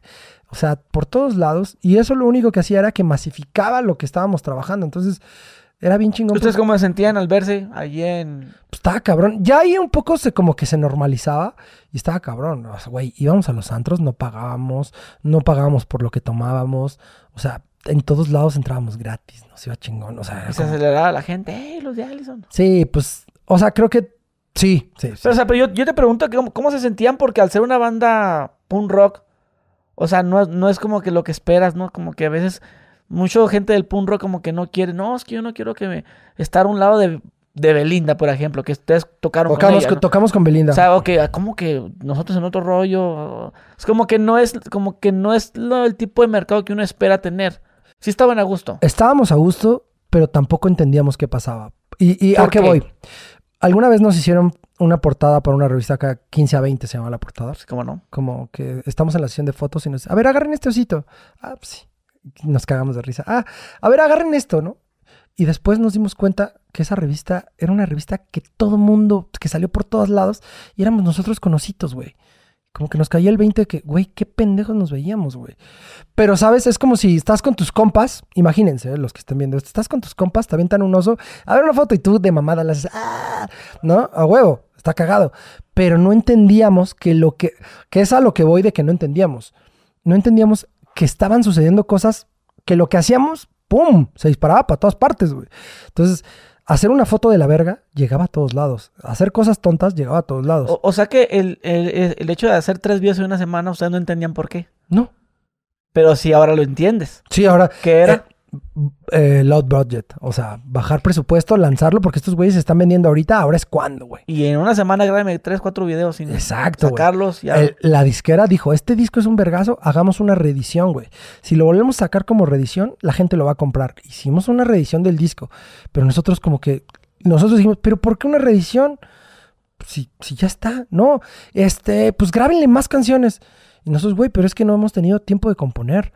Y ahí fue cuando, que la neta se me hace que fue algo bien chido, que decidimos entre todos, fue como, güey, y si a esta reedici- reedición le sumamos cuatro canciones de bandas de punk que nos gustaban cuando éramos morros en la escena local para que la gente de México conozca esas bandas a huevo. Y que grabamos metieron taller para niños, Mario, Mario Bros 3. Mario Bros 3, grabamos una canción de una banda que se llama Axpi Always, grabamos eh, Mario Bros 3, Ul Espuma y grabamos una rola de Tú les espuma la de Quiero Saber Quiero saber, y esta cal- eh, calcetas. calcetas de 301 izquierda. Que ojo, güey, está muy cagado porque cuando sale todas las bandas, súper chidas, güey, todas como, qué chingón, güey. La única banda que se encabronó fue 301 izquierda, porque... ¿Por qué? Porque son muy punks y que no querían que la, que la rola se hiciera, que, que nunca fue su idea. Mainstream. Hace poco platicaba con un amigo que, que, que toca en Austin TV y me decía, güey, es como si The Cure se amputara porque la gente toca sus rolas, güey. O, o sea, todos pueden tocar sus rolas. Pero bueno, al final nosotros era rendirles tributo. 301 Izquierda nunca le gustó que grabamos esa canción, pero bueno. Pero entonces- ustedes no le pidieron permiso. Como a taller sí para hablamos, niños. sí hablamos con ellos. ¿Qué onda, pero vamos a grabar Mario Bros. Sí, sí, sí, hablamos con ellos, incluso con Taller somos super compas. Pero bueno, después Qué loco porque vi- la canción de esta Mario Bros 3 es una rola este que todo mundo conoce, güey, aunque no le guste el rock.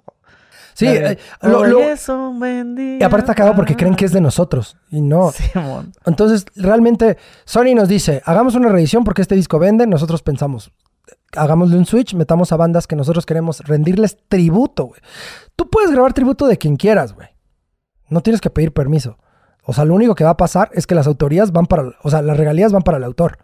O sea, el máster va para el dueño del máster. O sea, no es como que si tú quieres grabar un disco de alguien, lo puedes grabar, güey. Solamente el dinero va a ir para él, ¿no? O sea, no, no necesitas como que un permiso, ¿no? Incluso.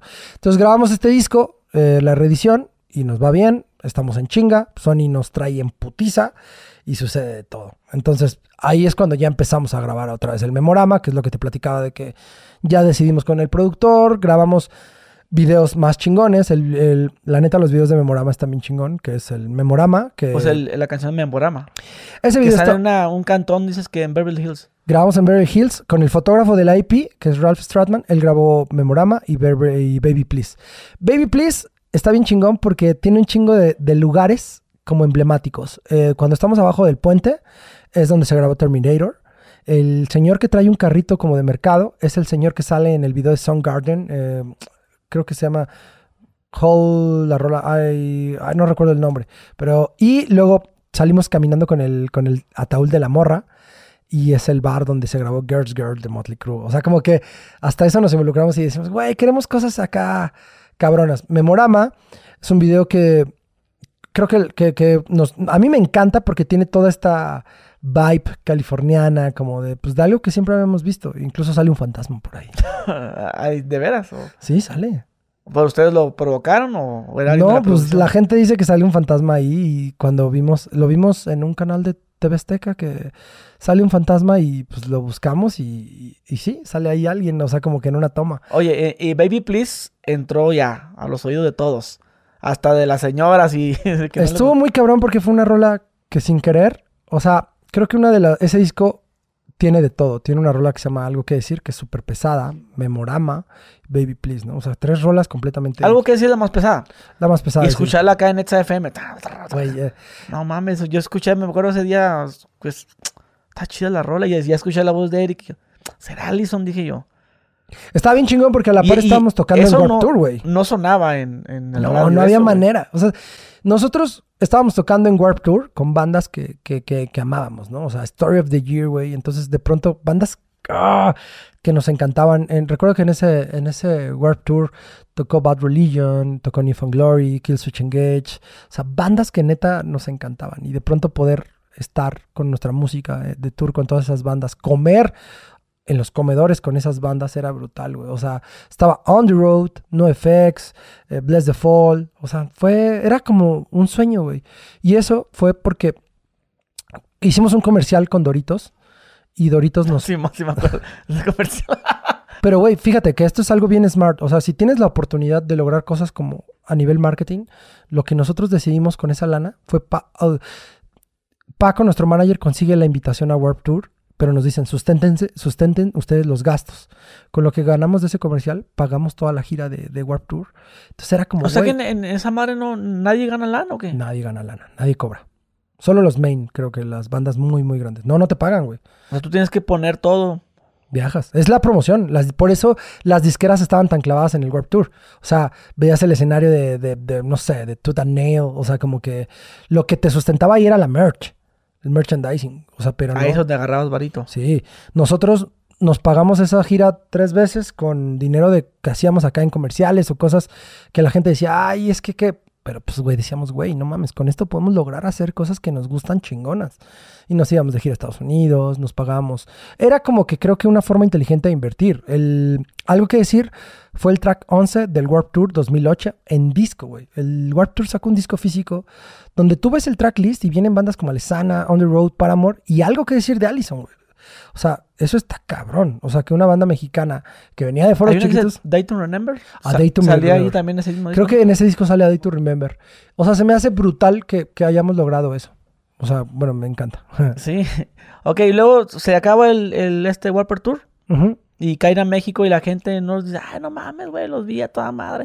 O sea, la gente sí se, se emociona de que están haciendo todo eso, de que salen en comerciales, o sea, los amigos o, o se agüitaron como los de izquierda. O sea, como que obviamente mucha gente nos deja de hablar, como que ah, mucha gente, ¿sabes qué nos tiraba? Creían que éramos fresas, güey. O sea, como que nos decían, Es que ah, sí tienen cara de fresas. Más manolín, güey. es- eh, está precioso ese cabrón. De pelo chino, así todo. O sea, como que todos tiraban a, es que esos güeyes tienen lana, tienen lana. y ¿cómo por eso, y por eso están, de hecho sonaba mucho eso. Que ustedes este, pegaron porque tiran barro, eran niños de papi. Por eso andaban acá en las pantallas en todas partes. Y la realidad es, ah, y era muy cagado porque, pues, güey, la gente que nos conoce y que está cerca, pues, o sea, no digo que no seamos güeyes que, que, que- que estábamos mal, porque, güey, tener dónde llegar y tener una guitarra, pues, güey, también pues, está cabrón, ¿no? Y lo teníamos, pero no teníamos lana. Por lo menos yo no tenía lujos, lujos, lujos. O sea, yo no tenía un coche propio, yo no tenía una. O sea, yo tenía que andar. Si quería dinero, tenía que trabajar, ¿no? Entonces, se me hacía cabrón que poder llegar a estos festivales, poder tener un disco, poder decidir quién quiero que mezcle mi disco, poder ser compositores de nuestras canciones, güey. Eso era lo más cabrón. O sea, yo veo a Eric y digo, güey, qué chingón. O sea, no mames, nosotros somos compositores de nuestra música. Todos los artistas que estaban en Sony en ese tiempo, la mayoría no componía sus discos. Nosotros Ni- ni- a veces ni grababan, ¿va? ni grababan. O sea, los músicos de sesión ahí. nosotros estábamos componiendo nuestra música, grabando nuestra música y decidiendo dónde ir. O sea, sí hacíamos cosas que de pronto no nos gustaban o que nos imponían. Por ejemplo, Belinda, güey. O sea, fue como cuando nos proponen lo de los MTV, llegan un día y nos dicen, oigan, está la invitación a que cierren los MTV Music Awards. Y nosotros, ¡ah, huevo! ¡Qué chingón! Pero, y todos, verga, junto con Belinda. ¿Cómo que junto con Belinda? Sí, güey. O sea, sale Belinda, tocan una canción, tocan una canción Belinda, pero ustedes como banda de ella, y luego tocan ustedes una canción junto con Belinda y cierran con Frágil. No, y cierran, tocamos una de Belinda, tocan una de ustedes y cierran con, con una de Shakira en Na, na, na, esa, güey. Y todos, verga, güey. Y No, porque según yo, a ver, lo- el recuerdo que tengo, porque ese, ese sí lo vi en vivo. empezamos Eh, con tocaron la de ti, ni, ni, la de- Frágil. Frágil. Después. Freud y tu mamá No la, no la tocaron completa, la de Frágil. No, como no, que no. La, la cortó como a la mitad y lo hacen como un tipo remix. Que es donde sale la chava esta acá. Belinda, güey. Ese es el recuerdo que tengo yo. Pues creo que sí. Ya no me acuerdo también. Pero estuvo muy cagado porque cuando nos dicen, va, es esto, es con Belinda, nosotros, puta, güey. O sea, obviamente tuvimos la plática de, güeyes, esto nos va a llevar, va a llevar nuestra música a lugares que nunca pensamos. Podemos no hacerlo y que nuestra música no llegue. Va a estar de la verga, tal vez, o tal vez no. Pero si lo hacemos, tenemos más que ganar que perder. A la par nos nominan, ¿no? En Mejor Artista Nuevo Norte. Entonces decidimos hacerlo. Porque lo que nos convence, lo convence a hacerlo es que nos dicen, van a ir en vivo y ustedes van a ser los músicos. Entonces se me hizo interesante que podíamos tocar. Y a la par nos dicen, Paco Guidobro, eh, eh, el guitarrista de Fobia, va a estar eh, haciendo la dirección musical de todo, eh, MTV contrata a él para que vea que lo que vamos a hacer sea correcto, ¿no? Que no vamos a hacer una mamada. Entonces se nos hizo interesante trabajar con alguien como pues, el guitarrista de Fobia, güey, ¿no? Entonces montamos nuestra rola, unimos una rola de ella que al final musicalmente se nos hacía, la hicimos como punk, ¿no? Eh, Belinda al final pues canta chingón, ¿no? No, este, lo hizo bien. Y lo que tal vez a mí no me encantó tanto fue tocar la canción de Shakira, pero pues fue divertido. Fue en ese tiempo veníamos en un contexto para que la gente entienda, veníamos de cuando Newfound Glory hacía covers de Backstreet Boys, o sea, era, era lo que hacía el punk rock. Entonces nosotros dijimos, güey, si le damos una vuelta por ahí y hacemos que suene chingón y vamos en vivo, güey, fuck it. Y al final funcionó, güey. Obviamente, pues está raro porque nunca, lo, cuando Belinda rompe una guitarra, eso no estaba planeado. Ella robó cámara ahí bien, porque, pues, güey, lo hizo bien, güey. Yo creo que fue un acierto. Culero por nosotros porque nos robó cámara ahí, pero creo que está bien, güey. O sea, es una artista, es una morra que Sí, no, no mire eso, si poco se rompe una guitarra. rompe una guitarra, güey. Bueno, no la rompe, ya estaba rota. Ey, O sea, ¿Dónde la agarraron? ¿Del Chopo? No, no, en el- en el- O sea, creo la que compraron ahí. creo que son de esas cosas que, que tuvimos que ceder un poco como banda y pero llevó la música a otros lugares. Y- Ok, a ustedes les, les- les da pendiente salir con Belinda, pero ustedes hicieron también Más que, Chabelo. más que con Belinda, que nos, que nos, Salir con Chabelo, güey, no mames. Chabelo. Sí salieron, ¿no? sí, to- y tocamos, güey, o sea, lo más chingón de Conchabelo es que tocamos algo que decir, güey. Simón. Y en vivo, güey, eso estaba cabrón. y algo que, y está en YouTube el video, algo que decir con Chabelo, güey, son, o sea, pinche rola acá, es como si estuviera tocando Story of the Year ahí en Chabelo, güey. El programa que todos vimos de morritos. Ustedes metían un, en esta canción metían un güey que cantaba como hardcore, ¿no? Con la, la greña como afro. Era, era nuestro Guitar Tech, que, pues no sé, como que el vato tiene una banda de metal. Ajá. entonces, en los soundcheck, todo empezó porque en los soundcheck probaba y gritaba y le decíamos, a ver, tú súbete. Y hasta que un día. Porque en Telejito una vez metieron a ese güey, ¿no? Güey, el güey lo hacía y a la gente le gustaba. Se ponía bien chingón y nos iba muy bien con eso. Entonces, eso. Es que éramos una banda que realmente traía mucha esencia. Pues de lo que sucede con cualquier banda, ¿no? O sea, nuestro crew eran nuestros carnales, se subían a gritar, subían a tocar, o sea, era, nos divertía mucho el show, nos divierte, ¿no? Estaba muy chingón. Ok, la propuesta de Chabelo, ¿quién se las dio? Sony, Sony nos lleva a Chabelo, ¿Y ustedes qué, güey? No. Pues, o sea, como que lo, lo único que nosotros pedíamos era, güey, queremos tocar en vivo y si se puede, hagamos lo que sea. Y, y se pudo. Es una chinga en esos programas tocar en vivo porque tienes que llegar como... Chabelo grababa dos programas a- eh, en un día y luego en un fin de semana. Un, un- un domingo era en vivo y ese mismo día grababa otro que era grabado y un fin descansaba. Entonces, pues nos tuvimos que fletar todo el día ahí en, en, en domingo en familia con Chabelo, pero pues güey, o sea, creo que... Soundcheck y todo el pedo. Soundcheck, era un pedo, era caro porque no te pagan, el- o sea, grabar un programa en vivo para que la gente lo entienda, no te pagan el crew, no te pagan la camioneta, tú tienes que pagar todo eso y pues a veces es un varo, güey, o sea, estás hablando que mínimo rentar una van aquí en México está como en 3 mil pesos, más tu staff, por lo menos te gastas 10 mil varos, entonces hacer un programa en vivo era 15 mil pesos, entonces nosotros... Todavía con el disco, el último disco, el Todo está encendido, todos los programas que hicimos eran en vivo. Entonces eso nos gastaba mucha lana que recuperábamos de la merchandising. O sea, cada programa que hacíamos eran 15 mil pesos de ley, que lo sacábamos de la merchandising. Entonces es, es complicado, pero es lo que teníamos que hacer. Y la gente pensará, no, el programa les pone todo, que manden. No, güey, la, la tele no te pone nada. Si bien te va, tienen equipo como consola y un ingeniero. Y, Y en otro rollo, ¿cómo estuvo? Igual, aparte, eh, Televisa tiene sindicato que no te deja que, que los ingenieros entren a mover a la consola. Entonces tú llevas tu ingeniero, pero solo le puede decir al ingeniero qué quiere, cómo es, por dónde va el sonido, pero no puede mover la consola. O sea, si tú llevas a tu ingeniero, el ingeniero no, no, no puede. A ver, a ver, no puede. así como esta, no le bajo, le subo, no. No puede Pero le puede decir, bájale más, súbele la guitarra. Eh, aquí la voz suena más así o así, eso sí puede. En otro rollo, estábamos de promoción, ese día tocamos con Zoe. Hubieron dos artistas.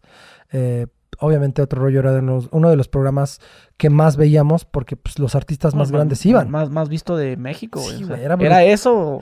Y, y soñábamos, ¿no? O sea, como que, güey, ¿te imaginas que algún día nos inviten? Pues nunca, nunca habíamos visto una banda como ese pedo hasta que meses antes fue Panda. Cuando va Panda, nosotros decimos, no mames, sería brutal, güey. Nos dicen, güey, hay oportunidad de ir, toca Zoe y tocan ustedes, de huevos. Y nos invitaron. La realidad es que fue una entrevista muy breve. eh, salir por la puerta y bajar las escaleras eh, y saludar a Adal y convivir estuvo bien chido. Después, tiempo, años después, convivimos con Adal en Ecuador, en unas fiestas y ¿Y te acuerdas de nosotros, güey? Sí, amor. Sí, es una locura. ese Y señor. también ahí tocaron en vivo. tocamos en vivo, pero eh, pasa algo muy cagado con la tele, güey. Cuando no hay voz, eh, otro rollo va grabando como cinco minutos adelante de lo que está sucediendo en vivo. Esto lo hacen por lo siguiente. Cuando no hay voz en la música, le meten un poquito de pitch para que corra más rápido el tiempo. Entonces la, la versión de la canción, cuando no hay voz, suena rapidísimo. Ya cuando entra la voz, regresa, le pone normal. Esto lo hacen para ganarle tiempo, porque el tiempo en ese, o sea, son Con comerciales. razón, yo miraba que porque la rola va muy rápido, ¿entiendes? No, No, como la Le- ya, o sea, ya bajaba el. ¿Y tenían clip? No, no tocábamos con, con- con el click, pero ellos, o sea, yo me di cuenta porque cuando la vi, dice, güey, va hecho la verga. Pero regresaba el tiempo cuando entraba la voz. Y ya pregunté, Ah, o sea, que en postproducción. pues como van seis minutos adelantados, el que va pasando en vivo va haciendo eso. O sea, y esto lo hacen para ganar, porque al final ganan un minuto de todo el programa, que es un minuto que venden en un chingo de dinero en Por, comerciales. por eso a veces las canciones no están completas. De ciertas de que dices tú, ah, cabrón, ¿por qué se acabó ya? Si faltaba el solo o faltaba eh, esto. Sí, o sea, es todo un business cabrón la tele, güey. O sea, se ingeniaban todo para sacar. Pero bueno, al final, es lo que te digo. Yo creo que mucho, mucha gente podrá cuestionar el por qué hicimos cosas, por qué no hicimos programas. Pero al final, si, si, si tienen como esta mentalidad que nosotros tenemos, que es, queremos que nuestra música llegue lo más lejos posible. Porque el día de mañana, que no esté toda esta infraestructura de disquera, vamos a poder visitar esos países, güey. Y vamos a poder visitarlos porque la gente nos conoció por haber hecho ciertas cosas que tal vez podrían sonar que nos vendimos de algún modo. ¿Y no se, ven, no se vendieron? Pues nadie nos pagó. o sea, y todavía ustedes, que salen en otro rollo, salen acá con Chabelo y no estaban todavía bien de, de bar ustedes. Pues. O ya estaban ahí más o menos. La, la neta es que. Yo, por lo que me mencionas de que cuatro mil, tres mil pesos, o sea, se me hace muy poquito. Creo que ahora puedes hacer más negocio con la música que antes. Eh, en ese tiempo, con managers, con disquera, o sea, todo se repartía. La nómina, era nómina cara, viajábamos muchas personas. Ahora creo que después de que pasamos del, memorama a, que Manuel tuvo un accidente que nos hace parar un, un, un, par de meses, o un año me parece, paramos. O sea, estamos como en este, viviendo las glorias, cada quien en su pedo. Yo la neta estaba en la fiesta, eh, mal, ¿no? O sea, como que pues, tenía algo de dinero, pues, andaba en la peda, me, me, la pasaba chido, la gente me reconocía, entonces. Claro, sí soy yo. oye, güey, ¿y, ¿y, agarrabas morritas o no? no. Acá no, tus pasas. No. No, no, no. No, no, no se alucinaban con que sí, las viejas y camerinos. Y... ¿Sabes qué pasa? Que la neta, yo por ejemplo siempre estuve rodeado de muchos amigos y amigas, o sea, amigas cercanas, que eran las novias de mis amigos que estaban. Entonces yo viajaba con, con, con un círculo muy, o sea, como muy íntimo. Íbamos a, yo iba al, a, no sé, aquí en México íbamos al Bulldog, iba con mi círculo y sí, obviamente pues yo creo que como cualquier persona que, que, tiene un poco de reflector, la gente se acerca, pero yo entendía que no era, que no querían, no querían a, a Fir como persona, querían a un güey que sale ahí. Entonces de pronto me cuidaba un poquito de eso. Obviamente fueron tiempos difíciles. Cuando, cuando termina este disco Memorama, la fiesta está brutal. Yo rentaba casas para echar desmadre, hacía conciertos de bandas. Traje, junto con Paco Cepeda, trajimos a Bring Me the Horizon, a Finch. Puta, hicimos de todo, güey. Fiestas en la casa con, con, la, con Bring Me the Horizon, hicimos una, una fiesta ahí en. Un par de fiestas en Polanco. O sea, locura, güey. Acaba este disco, cada quien está. Bueno, no acaba, pues sigue la promoción de este disco y cada quien está en el desmadre. No necesitamos, ya no queremos tocar tanto. También la banda, como que nos distanciamos un poquito porque cada quien está en su pedo. Creemos que esto es para siempre y tontamente no, o sea, como que lo que te dicen, ¿no? Siempre, güey, guarda tu dinero, güey, trabaja porque esto se puede acabar. Tú dices, ah, esto va a ser para siempre, pero pues la realidad es que tienes que trabajar para que dure. Entonces empiezan a bajar los shows, las ofertas, nosotros en la pendeja, literal. Eh, por desgracia pasa este accidente con Manuel. Este accidente creo que es un parteaguas porque paramos y pasa bastante tiempo porque nosotros decimos, no vamos a tocar hasta que Manuel esté bien, ¿no? O por lo menos que él quiera. Cuando regresa, pues la disquera ya no somos una prioridad para él, para la disquera, entonces no tenemos radio. Nos, nos pagan el último disco para que lo grabemos, sí, porque era por contrato, es nuestro tercer disco, el 120 kilómetros por hora. De Eric, otra vez como productor del disco y como compositor, grabamos este disco. Y curiosamente, eh, la canción una canción que se llama 16, es nominada al Grammy. Y nosotros pensamos que Sony, por ser nominada al Grammy, le iba a grabar un video, pero no, no. Sony ya no quiso meterle dinero a este disco. Y literal no nos dio promoción, no nos dio festivales de radio, no puso radio, no puso videos. Y entonces el disco salió solamente como para formar parte de su contrato, ¿no? O sea, como de, pues, tenemos que lanzar un tercer disco y pues ya, entonces es cuando la banda o cuando todo el mundo nos dice, ¿a poco todavía existe Allison? Lo que pasó es que la disquera nos apoyó, pero llega un punto donde Manuel regresa, o sea, ya estamos otra vez tocando y decidimos empezar a tocar nosotros como lo que sabíamos hacer, porque al final lo que empezamos a hacer con el 120 no era nada más que lo que ya hacíamos antes de lanzar nuestro primer disco. Rentamos una van, empezábamos a hablar a los, no sé, hablábamos, hacíamos una ruta literal, dibujamos. Vamos a Pachuca, vamos a Puebla y vamos a Querétaro. Hay un hotel y empezamos a buscar los hoteles más baratos cerca del lugar. Que todavía hacemos eso exactamente igual. Güey, pues noches de 500 pesos y nos quedamos todos ahí, chingón. Y nos quedamos en la taquilla y a ver cuántos boletos salen, ¿no? Y así empezamos a hacer una gira, güey. Una gira que del 120 que se llamaba Under Tour. Donde nos... O sea, de, pero de venir de viajar acá en avión chido, pri- ¿no, ¿viajaron en privado también? Sí. O sea, de viajar acá con sus guitarras y documentarlas y todo. Ahora, hacer yo, y, o sea, y digo yo porque recuerdo muy cabrón, yo estar con Eric y Manuel en la taquilla. Vas a entrar a nuestra sí, a huevo, pum, entrale. 50 personas, 20 personas. En Querétaro me acuerdo que una vez entraron 50 personas. Lo que pasaba es que la gente no se enteraba.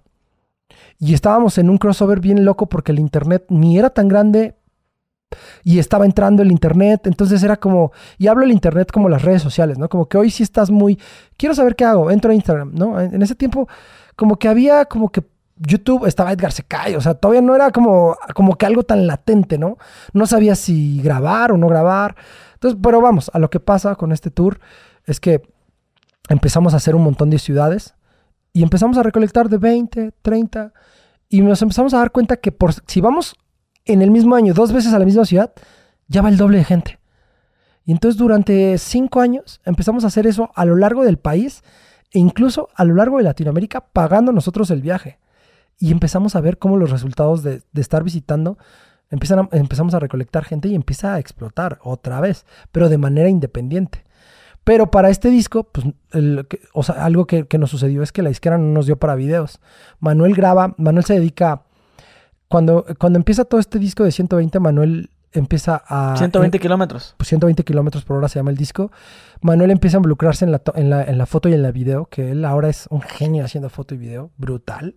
Él hace el, el arte de este disco de 120 kilómetros, que es un juego de mesa. La portada es un juego de mesa. Y él graba el video de, de Luna, ¿no? Eh, Luna Amarga se llama la rola. Y cuando lo lanzamos, la disquera nos, nos da, nos habla y nos dice, no pueden lanzarlo. Y nosotros, pues ya está arriba. Es que no pueden lanzarlo porque no es nuestro. Nosotros, pero pues, pues ya está arriba. Pues es que entonces véndanmelo. Y nosotros, ah, chinga, pues ok, te lo vendemos en, creo que lo vendimos como en 15 mil pesos. Le dimos a Manolín esa lana. ¿Tan barato? No sabíamos, es que pensábamos que no nos lo iban a pagar, güey. O sea, éramos... Bueno, ¿sabes cuánto se gastaron en el video? Nada, lo hicimos así en una azotea. ¿Sí? Sí. Ah, como está ahí Eri s- con una morra cenando, ¿no? Sí, sí, sí, es una azotea aquí en la Roma y en, en, un- en tabiques pusimos, por eso lo hicimos unas partes en blanco y negro porque sí se veía muy culero.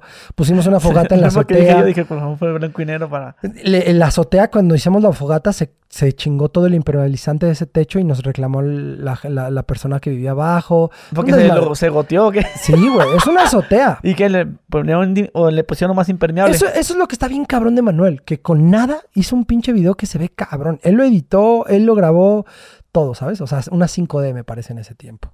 Entonces, Una Canon 5 sí, una Canon. Hace- hacemos este video, lo vendemos y luego En decimos, 15 baros, no lo puedo creer, güey. queremos hacer otro video que costó nada. Bueno, digo nada porque Manuel no nos cobró nada, pero es matar o morir. Traemos a Tetes, que es el vocalista de Here Comes the Kraken, y hablamos con el Alicia y le decimos, ¿nos dejas grabar arriba? Son escenas en patineta, nosotros arriba con todos nuestros compas. Pues, Haciendo playback más. de hecho, es el primer video que no sale Manolín, porque él está grabando. Y es cuando él nos dice, oigan, yo creo que yo ya me voy a dedicar a esto. Está bien chingón todo lo que hacemos, pero ya, mi tiempo aquí, mi ciclo aquí ha, terminado y yo quiero formar parte de esta familia, pero de otro modo, ¿no? ¿Y cómo era? En el arte, en la foto, en el video. Y él termina, él, él graba este video de Matar o Morir. Y luego, pues, se lo terminamos vendiendo otra vez a la disquera Otros 15. creo que fue un poquito más. Tiramos más, la- más lana, pero dijo, no, no, no, no, no, no vamos a pagar eso. Preferimos que no salga. Ah, bueno, entonces danos menos. Y ya. Con eso compramos el PA con el que ensayamos, que son dos bocinas y una consolita. También les tiró que 20, unos 20. Unos 20 yo creo que por ahí fue, pero lo invertimos en, en- en una consola y seguíamos de tour. Entonces, este disco fue puro andar de, de- de gira under, sacar la promoción nosotros, los programas de tele o los amigos que habíamos hecho en la radio, decirles, güey, pon nuestra música y ir así.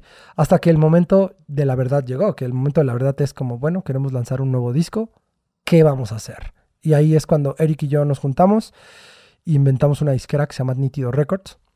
Y dijimos, güey, pues hablemos con el productor, que este, en este caso fue Guido Laris, y él entró como socio en ese momento, como que dijo, güey, yo les grabo, si tienen lana ahorita, pues chido, si no, cuando vendan el disco físico. Yo hice una fórmula muy chistosa, porque dije, güey, si estamos metiendo 200 personas por, por, por show, 300 personas, yo creo que podemos vender 100 discos. Entonces, en tantos meses le podemos pagar a Guido, porque ya aparte ya estábamos tocando un chingo, pero pues, underground. Y así es como que Guido acepta que grabemos el, el disco con él, él súper chido, que, y aparte ya había estado en todos los discos, y así es como grabamos el Todo está encendido. Que Y, las, y la gira también sigue haciendo acá Underground. la gira seguía siendo underground, pero estaba bien chingón porque muchos amigos que nos habían comprado shows eh, a lo largo de la historia de la banda ya estaban recordando a Allison porque ya habíamos ido cuatro veces, de que cinco veces underground a, a Mérida, pues ya estábamos, ya otra vez volvíamos a meter gente. Ya con este disco, cuando, la, cuando sale este disco, empezamos a apostamos por hacer un Plaza Condesa en México, hicimos otro Plaza Condesa, subimos del nivel y nos fuimos al Metropolitan, al Pepsi Center, al grado de llegar a un auditorio nacional. Entonces, está... fue- Oye, pero cuando decías tú que se movían en camioneta, ¿se iban hasta dónde? ¿Hasta Mexicali en camioneta? Porque ustedes tocaron ahí varias veces. Lo más lejos que llegamos en camioneta fue Ciudad Obregón. Y pues es un chingo, son dos días, güey. Son dos días de allá para allá. Y cuando eran shows como Mexicali, nos íbamos en avión. Obviamente no ganábamos nada de lana porque todo se iba en, en vuelos y eso. Pero la fórmula que ¿Y a hacía qué iban entonces? pues, a- a- a- a por el sueño, güey. O sea, literal, intentarlo, ¿no? O sea, literal era llegar a los bares. Es bien caro. Yo creo que por eso la mayoría de las bandas de Mexicali, Tijuana y Ensenada no vienen tanto para acá. Porque es muy caro. O sea, a menos de que seas un negocio, puedes estar viniendo. O que trabajes de otra cosa y te sustentes. ¿Sabes qué? Pues de vacaciones a DF y Literal. vamos a la Alicia a abrirle a... O sea, yo creo que la fórmula para que tu proyecto funcione es por lo menos ir dos veces a la misma ciudad por año. Entonces, así le hemos intentado. Y pues así nos empezó a ir bien, al grado de que ahora podemos llenar lugares, ¿no? O sea, podemos hacerlo bien. La fórmula que hacíamos era rentar una camioneta, un, o sea, nuestros...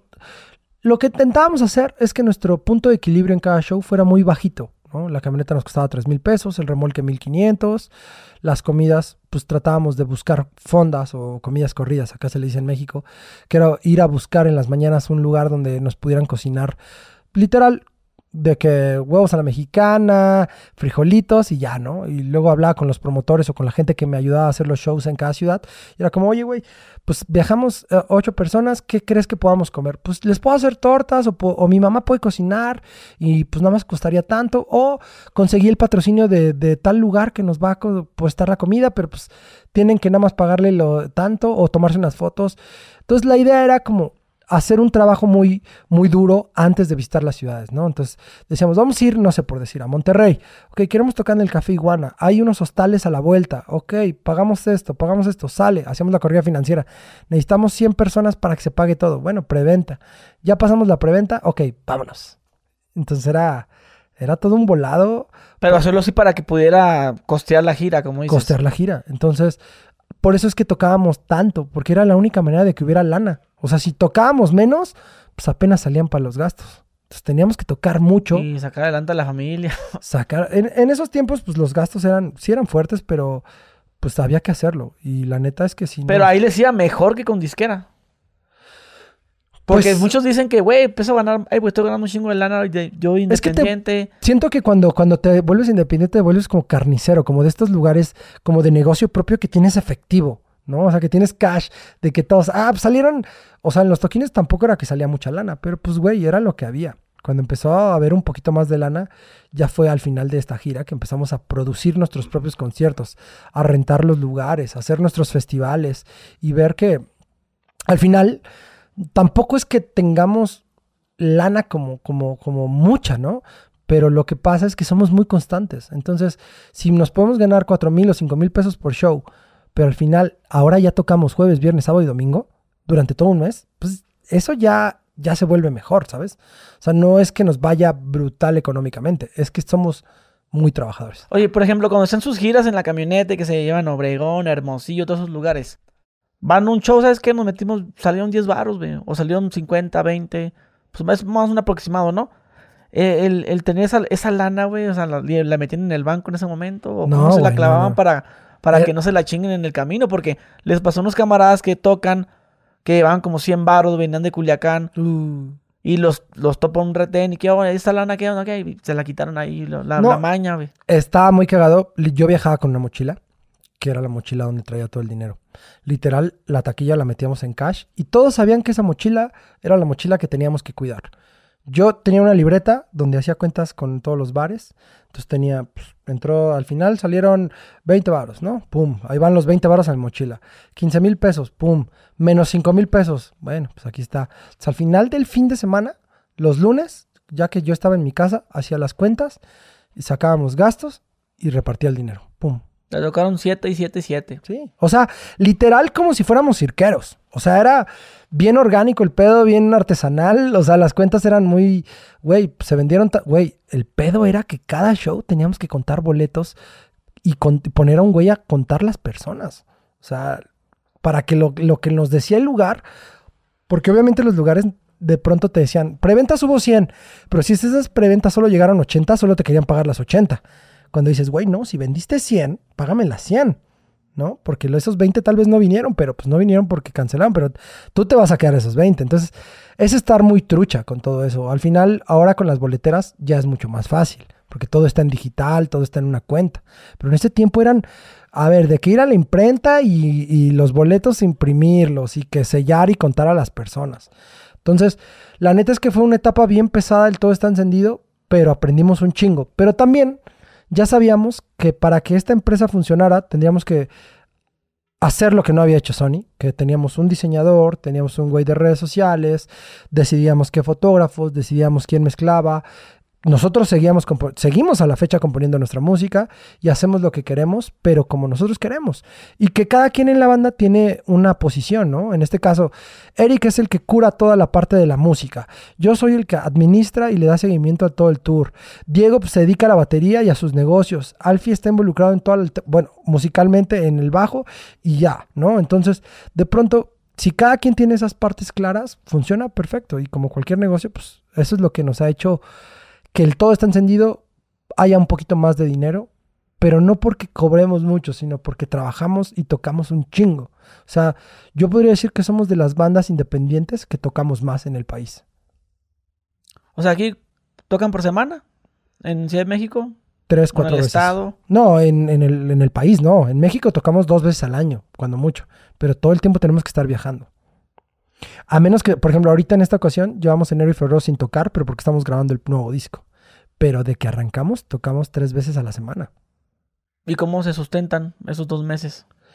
Pues ahora tenemos la fortuna de que el año pasado nos fue bastante bien tocando. Un guardadito. Todos nos preparamos un poco para esto. Obviamente sí la batallamos, pero también estamos haciendo lo que nos gusta, ¿no? Que es hacer un disco.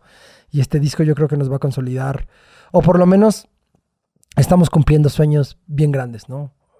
Eh, estamos haciendo shows más grandes. Estamos decidiendo, yo me dedico a la producción del grupo, que es cómo se ve el escenario, cómo se ven los visuales, los efectos especiales. Y cuando me refiero, yo me dedico, no es que yo solo lo haga, sino que yo soy el que liderea esa parte, pero al final sí estamos en conjunto todos, ¿no? O sea, se presenta la idea, por ejemplo, Eric es en la parte de composición, él pone la rola y todos decimos, ah, pues sí está chingón, sí está chingón, hay que moverle, le movemos, pero si está bien, vamos para allá. En producciones presento un diseño de escenario y todos dicen, sí está chingón, vámonos por ahí. Yo le sumaría, o sea, todos pueden aportar a la parte, pero siempre hay Y- alguien y, que el, y el lidera algo. RP, por así decirlo, ¿quién es? Eh, pues podría ser yo en conjunto. ¿De qué? Que un programa, de que le para acá, por unas entrevistas. Ah, tenemos una agencia de- ya de medios que pagamos para que nos consigan los medios. Que es, así funcionan las disqueras. Tienen un RP, bueno, un PR. Y ¿Que es les el- pagan mensualmente o por entrevista? mensualmente. Una, una, tenemos un pago. Digamos que el cómo funciona hoy en día la banda es, tenemos una oficina que se dedica 100% al merchandising, maquilan y, y hacen que haya alguien en todos los shows vendiéndola, se llevan un porcentaje y nos dan un porcentaje a nosotros. Tenemos una agencia de PR que buscan medios para nosotros y llevan, tienen un sueldo. Tenemos que al final tenemos una caja chica que de los shows sacamos dinero para que se pueda costear eso. La merchandising paga nuestro cuarto de ensayo, paga también funciona como gastos extraordinarios si, si es que llega a pasar un accidente o algo. Y pues de los shows, O sea que en- ensayan en cuartos. no, tenemos una, una eh, hay una casa acá en México, bueno, acá se da mucho que rentan personas casas muy grandes y los cuartos, tenemos un lockout, o sea, nuestro propio cuarto dentro de esa casa que ahí ensayamos. ¿Cada cuánto? Casi no ensayamos. No, ensayan en las tocadas, ¿no? Pues es que... O en el soundcheck. exacto, tocamos tanto que a veces se vuelve complicado. Solo ensayamos para shows muy importantes. Es que, imagínate, si estás tocando tres veces a la semana, dos horas por día, ya el, el martes, miércoles, ya lo que quieres es descansar un poquito. Oye, güey, ahorita tienes 36, 37 años. 37 años. No sales aturdido, güey, porque ya llega un punto en el que ya sales de la tocada y ¡ti! zumbando Sí. los oídos. A veces es bien cansado. Eh, yo siempre digo que no, no nos pagan por tocar, nos pagan por desvelarnos, por, por viajar sentado tantas horas, por mal comer, por desvelarte. Cuando vamos a tocar a Mexicali, Ensenada y Tijuana es horrible porque nosotros tenemos dos horas más. Entonces de pronto nos ponen a tocar a las 12 de la noche, que para nosotros son las 2 de la mañana. Y aparte el promotor, todos los promotores de allá siempre pagan el vuelo más barato, que es el de las 6 de la mañana, que nosotros tenemos que estar a las 4 de la mañana en el aeropuerto, pero para estar a las 4 de la mañana no te, pues dices, güey, no duermo, entonces llegas sin dormir, llegas allá, tocas de madrugada, entonces estás hecho mierda todo el Estás en el vuelo así. Y todo en el vuelo Y en el sentado. show, güey. O sea, estás tocando a, la- a tus 2 de la mañana cuando te paraste a las 4 de la mañana viajando todo el día, güey. Y tú sabes que el vuelo a Tijuana es una cagada, güey. O sea, literal, las abuelas con cholos, con gallinas. estás, estás puteadísimo, güey. O sea, se vuelve bien cansado. Entonces, entonces de pronto, pero, güey. Y es lo que te digo, o sea, tenemos que ir dos veces al año. Algo que nos ayudó mucho fueron los festivales. En esta nueva era de la música, los festivales nos, nos hicieron conectar con mucha gente que nos conocía, pero que no tenía forma de llegar a nosotros porque ya nos había perdido la pista. Entonces, de pronto estar en un Pal Norte, en estar en un Tecate, hace que la banda pues conecte y nos va muy bien porque ¿Hace cuánto que fueron a Tijuana la última vez? eh, pues el año pasado yo creo que El fuimos. año pasado. ¿Y a Mexicali también? Sí, a Mexicali vamos a Con este, con el Balu. Fuimos a no, ya ya hacemos a- hoy en día ya hacemos nuestros shows nosotros. Ah, ustedes los producen. Sí. Te rentan el lugar, hacen todo el... Con nuestra oficina de management, ya tenemos una oficina de management. Y que- sale mejor. Sí, sale mejor. Sí, güey, mucho mejor. Los costos, pues. Creo que trabajas, me, trabajamos mejor, entonces ya tenemos una oficina que se dedica 100% al booking y al management de, de nosotros. Entonces, prácticamente delegar y trabajar. Eso es lo que ¿Y qué, qué lugar rentan en Mexicali? Ahorita hay un lugar que está, que se llama The Mob. También el que era un boliche. No recuerdo cómo se llama. Bol Bol. El Bol Bol. Hay varios, hay varios que... Pero muchos cierran. Es raro lo que sucede en Mexicali. En Tijuana, pues obviamente está el Black Box, está... Hay muchísimos. El Revolution. En Ensenada solo hay uno, que es el Abel's Bar. Entonces, ya me conozco todos los venues de todo el país. Entonces, por ahí podemos ir haciendo. Sí, ¿y el próximo cuál, cuál es? Vamos al The Mob allá en Mexicali y... ¿Cuándo? No sé, creo que pronto. No sé. El, no, el próximo que tienen ahorita aquí, el, Ah, la próxima fecha más No, próxima. ya vamos a empezar gira seguidita, vamos a todos lados, vamos a Jalapa. Creo que en Morelia. marzo, ¿no? Sí, 23. hacemos Vive Latino, hacemos Pal Norte, Torreón, Mexicali, Ensenada, Tijuana, Querétaro, Pachuca, o sea, vamos a estar... Oye, ¿cómo, ¿cómo está esa onda del Vive Latino, güey? Porque escuché por ahí que, que te tienes que pagar una lana para, para estar. ¿Serán? O sea, sé que han habido lugares que, o sea, como... Mira, lo que pasa es que hay ciertos escenarios que la curaduría de esos escenarios se las dan a personas. Y esas personas son las que pueden hacer mal uso de eso. A nosotros nunca nos han vendido un espacio. En este Vive Latino tocamos en el escena indio, que es un escenario, me parece, es el segundo más grande. No es el principal, pero es el segundo. ¿El principal cuál es? El indio, el grande que está en el Foro Sol, el- el- el- en, en la cancha de béisbol, ¿no? Por así decirlo. Y nos tocamos al lado en la cancha de fútbol, que es la grande también.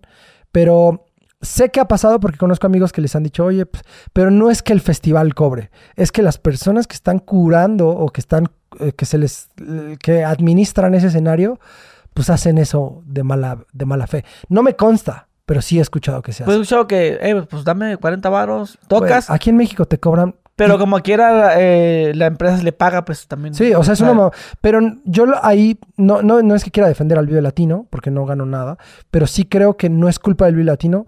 Tal vez culpa por contratar a gente que hace esas madres. Pero al final, tú sabes que como empresa, puta, güey, una empresa tan grande, pues está cabrón. Puedes tener ahí tu, tu, ahora sí que tu, tu arrocito negro en cualquier parte, ¿no? O sea, siempre hay fugas de cosas. Ay, ¿dónde está mi agua?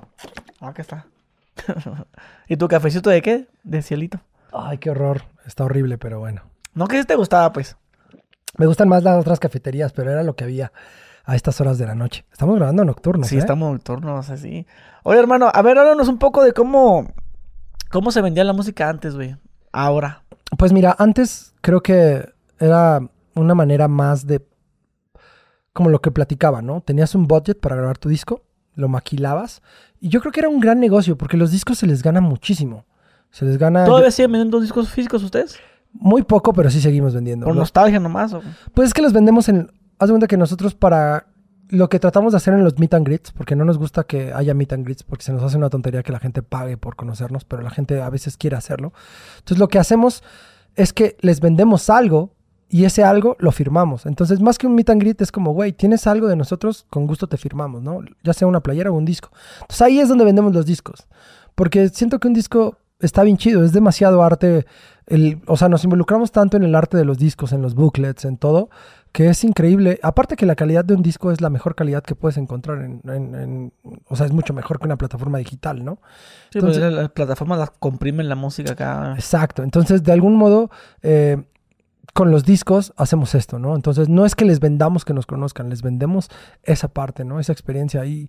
Y no nos gusta, pero al final los discos es una manera de que la gente pagaba por eso y podíamos invertir en, un, en, en maquilar más discos. Maquilar es caro, pero el disco es un gran negocio. Antes, yo creo que la música era así, ¿no? En tiendas y se vendía muy bien. Hoy en día, digitalmente, la música paga muy poco.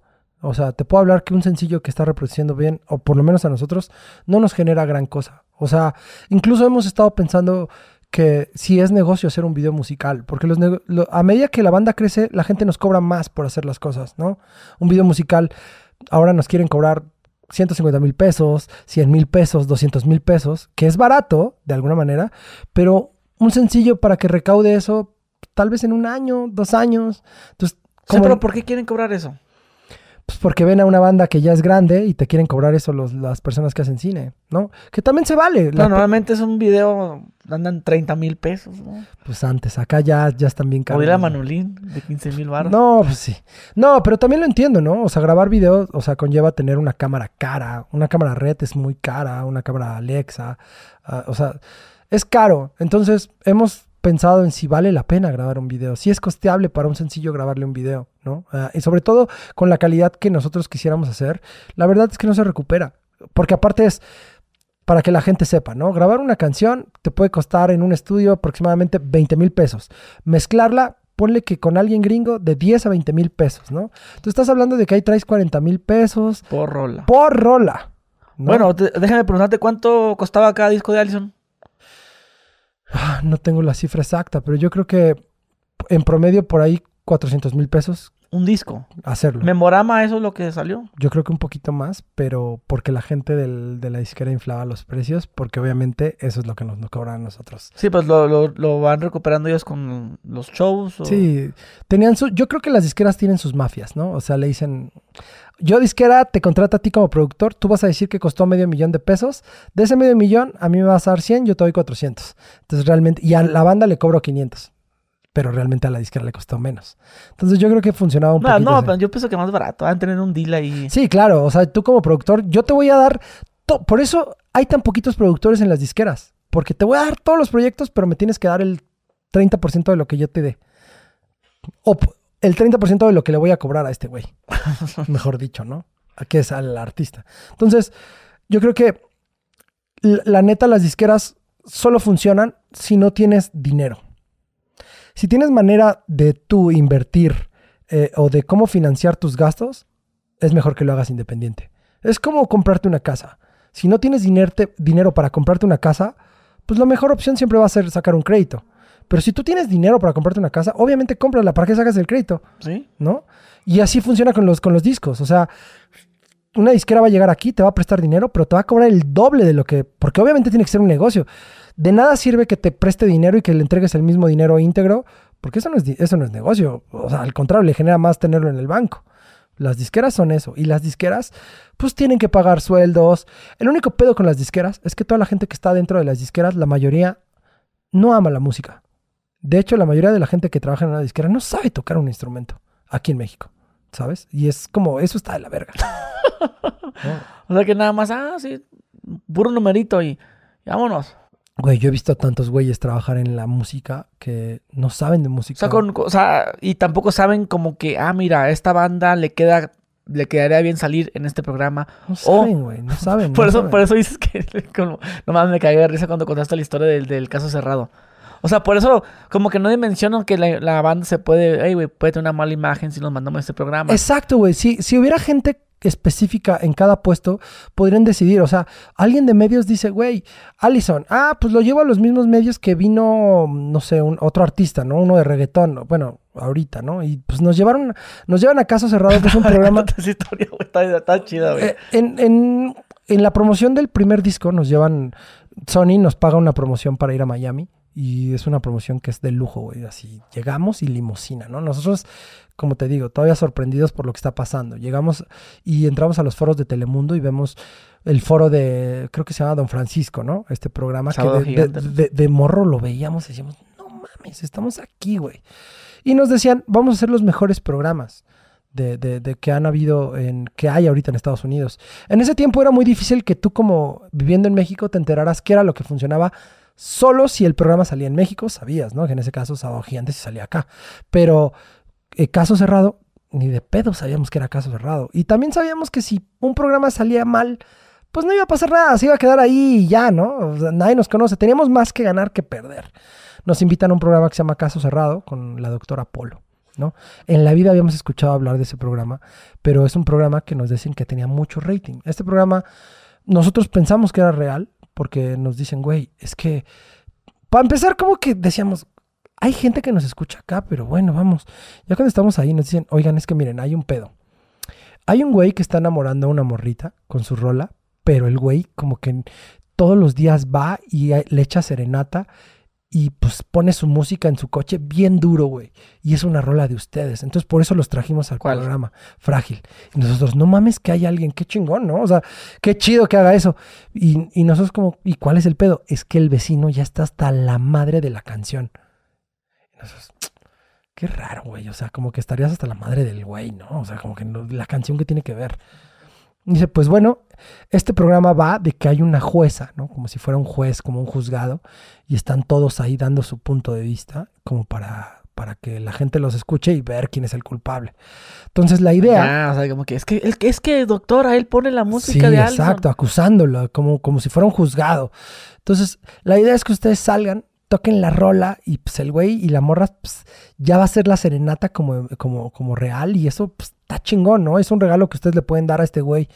Nosotros, pues sí, güey, o sea, si, si estamos aquí de promo y, y eso va a ser algo chido, pues hagámoslo. Pero nos dicen, güey, eso está de la verga. Nos dijeron, güey, tiene que ser playback. Esos puta madre, no, güey, no queremos hacer playback, no queremos hacer playback. Pues la disquera nos dice, güey, tienen que hacerlo. Siendo morros, sin saber que podíamos decir que no a un chingo de cosas, terminamos diciendo que sí. Y cuando entramos a hacer el playback, Pero, o sea, habían micrófonos y todo, no, no había micro, solo el de la voz. pero sí estaba la, la traca. De hecho, eso, eso fueron de las cosas. Sí estaba la batería. Pero no estaba así microfonada para, No estaban- hacerle a la no mamada, traíamos pues. cable, no traíamos nada, güey. Eso es lo que yo he visto en algunos programas, güey, que hacen playback. Y yo digo, oye, ¿y por qué no mínimo ponen los micrófonos de pelear, se vea que de fake. los ambientales? Y ya se ve. Y, Y eso fue lo que, que nos hizo decir, güey, bueno, esto va a ser un pinche choro, güey. Hagamos lo que sea divertido. Estamos- empezamos a tocar la rola en el programa y nos cambiamos de instrumentos, güey. Porque pues eso era lo que le iba a dar como esta onda funny y como divertida. como de... Co- Literal. Es que muchos grupos hacen como esa, como de protesta, ¿no? Cambiarse los instrumentos de que no estamos de acuerdo que estamos en playback. A ver, la disquera nos está imponiendo a hacer algo que no queremos hacer y nos está haciendo ver como si fuera un circo, ¿no? Porque, pues, güey, no queremos hacer playback. Y se está viendo claramente que los que sepan, sepan de música sabrán que esto es un playback porque no hay ni micrófonos. Hoy en día sí puede no haber micrófonos porque todo puede ser digital, pero en ese tiempo no. Entonces, cuando estamos tocando, nos cambiamos de instrumento y nos da un chingo de, de coraje o de risa porque el güey que se supone que está en- haciendo la serenata, pues que lo ves como que peleando contra el vecino, se pone a bailar breakdance, güey, enfrente de nos, pero literal breakdance de que se pone en el piso y empieza a dar vueltas.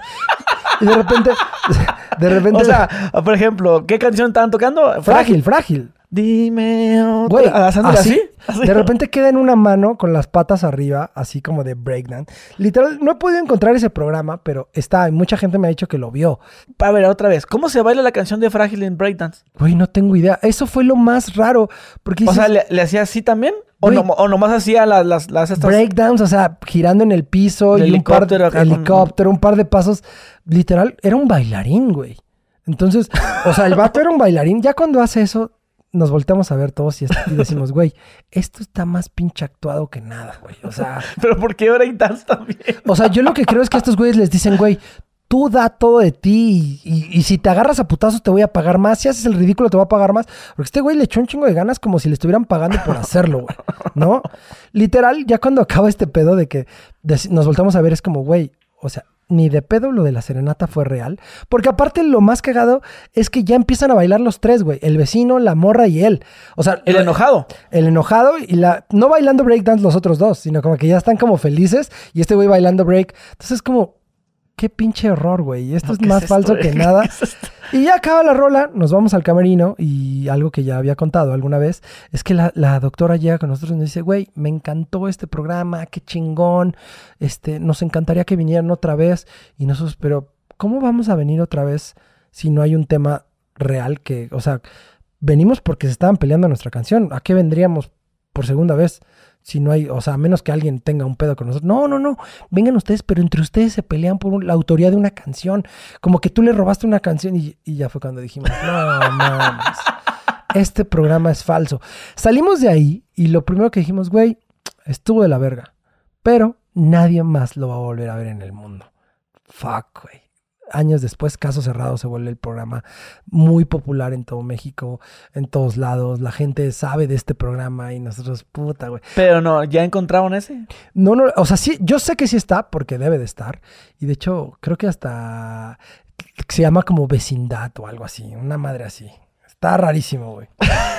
Y aparte, sí es horrible que, que, que, que, esté ese pedo. No mames, güey. Yo cuando vi que, que contaste eso dije, no, no, no. O sea, sí son de esas cosas que nos ha pasado. O sea, Pero todo estaba pasando muy raro, dices. Todo muy- Raro, muy bizarro, rápido. como que, Güey, ¿qué es esto, güey? O sea, un fin de semana estábamos en Miami grabando eso, el próximo lunes estábamos con Chabelo, la próxima semana estábamos en, en Argentina tocando y grabando programas así. Luego regresábamos a multimedios y tú conoces multimedios, güey, qué horror, güey. O sea, que está cagado, pero pues ya cuando eres tú el, el payaso que está ahí en medio dices, güey, qué pedo.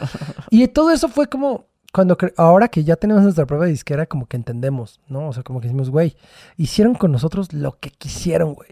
¿Por qué? Porque no sabíamos que podíamos decir que no. ¿Que funcionó? Sí funcionó porque de alguna manera nuestra música llegó a más lugares. ¿Que lo volveríamos a hacer? No creo. Pero bueno, al final eso nos dio la oportunidad de, de ser la banda que hoy somos, de poder hacer lo que queremos hacer, de poder tener el control de nuestras finanzas, de poder tener el control de nuestra música. Digo que está de la verga hacer casos cerrados, sí está de la verga. Si nos invitaran, tal vez iríamos, pero con música en vivo y tocando y con algo real, güey, no, no mintiéndole a la gente de que se están peleando por nuestra música. Sí, otra, otra mamada, sí. O sea, igual si se inventan algo chingón podría ser. Qué horror, güey. No, güey. Oye, este, no sé si te gustaría eh, añadir algo para terminar esta plática. Pues No nada, sé, o sea, creo que se nos había olvidado. Ah, bueno, bueno, sí, sí, sí. ¿Qué, ¿Cómo terminaron con Sony? Eso sí me gustaría saber. Pues cuando, cuando ya le cobramos el segundo video, eh, pues vemos que no están haciendo nada por nosotros.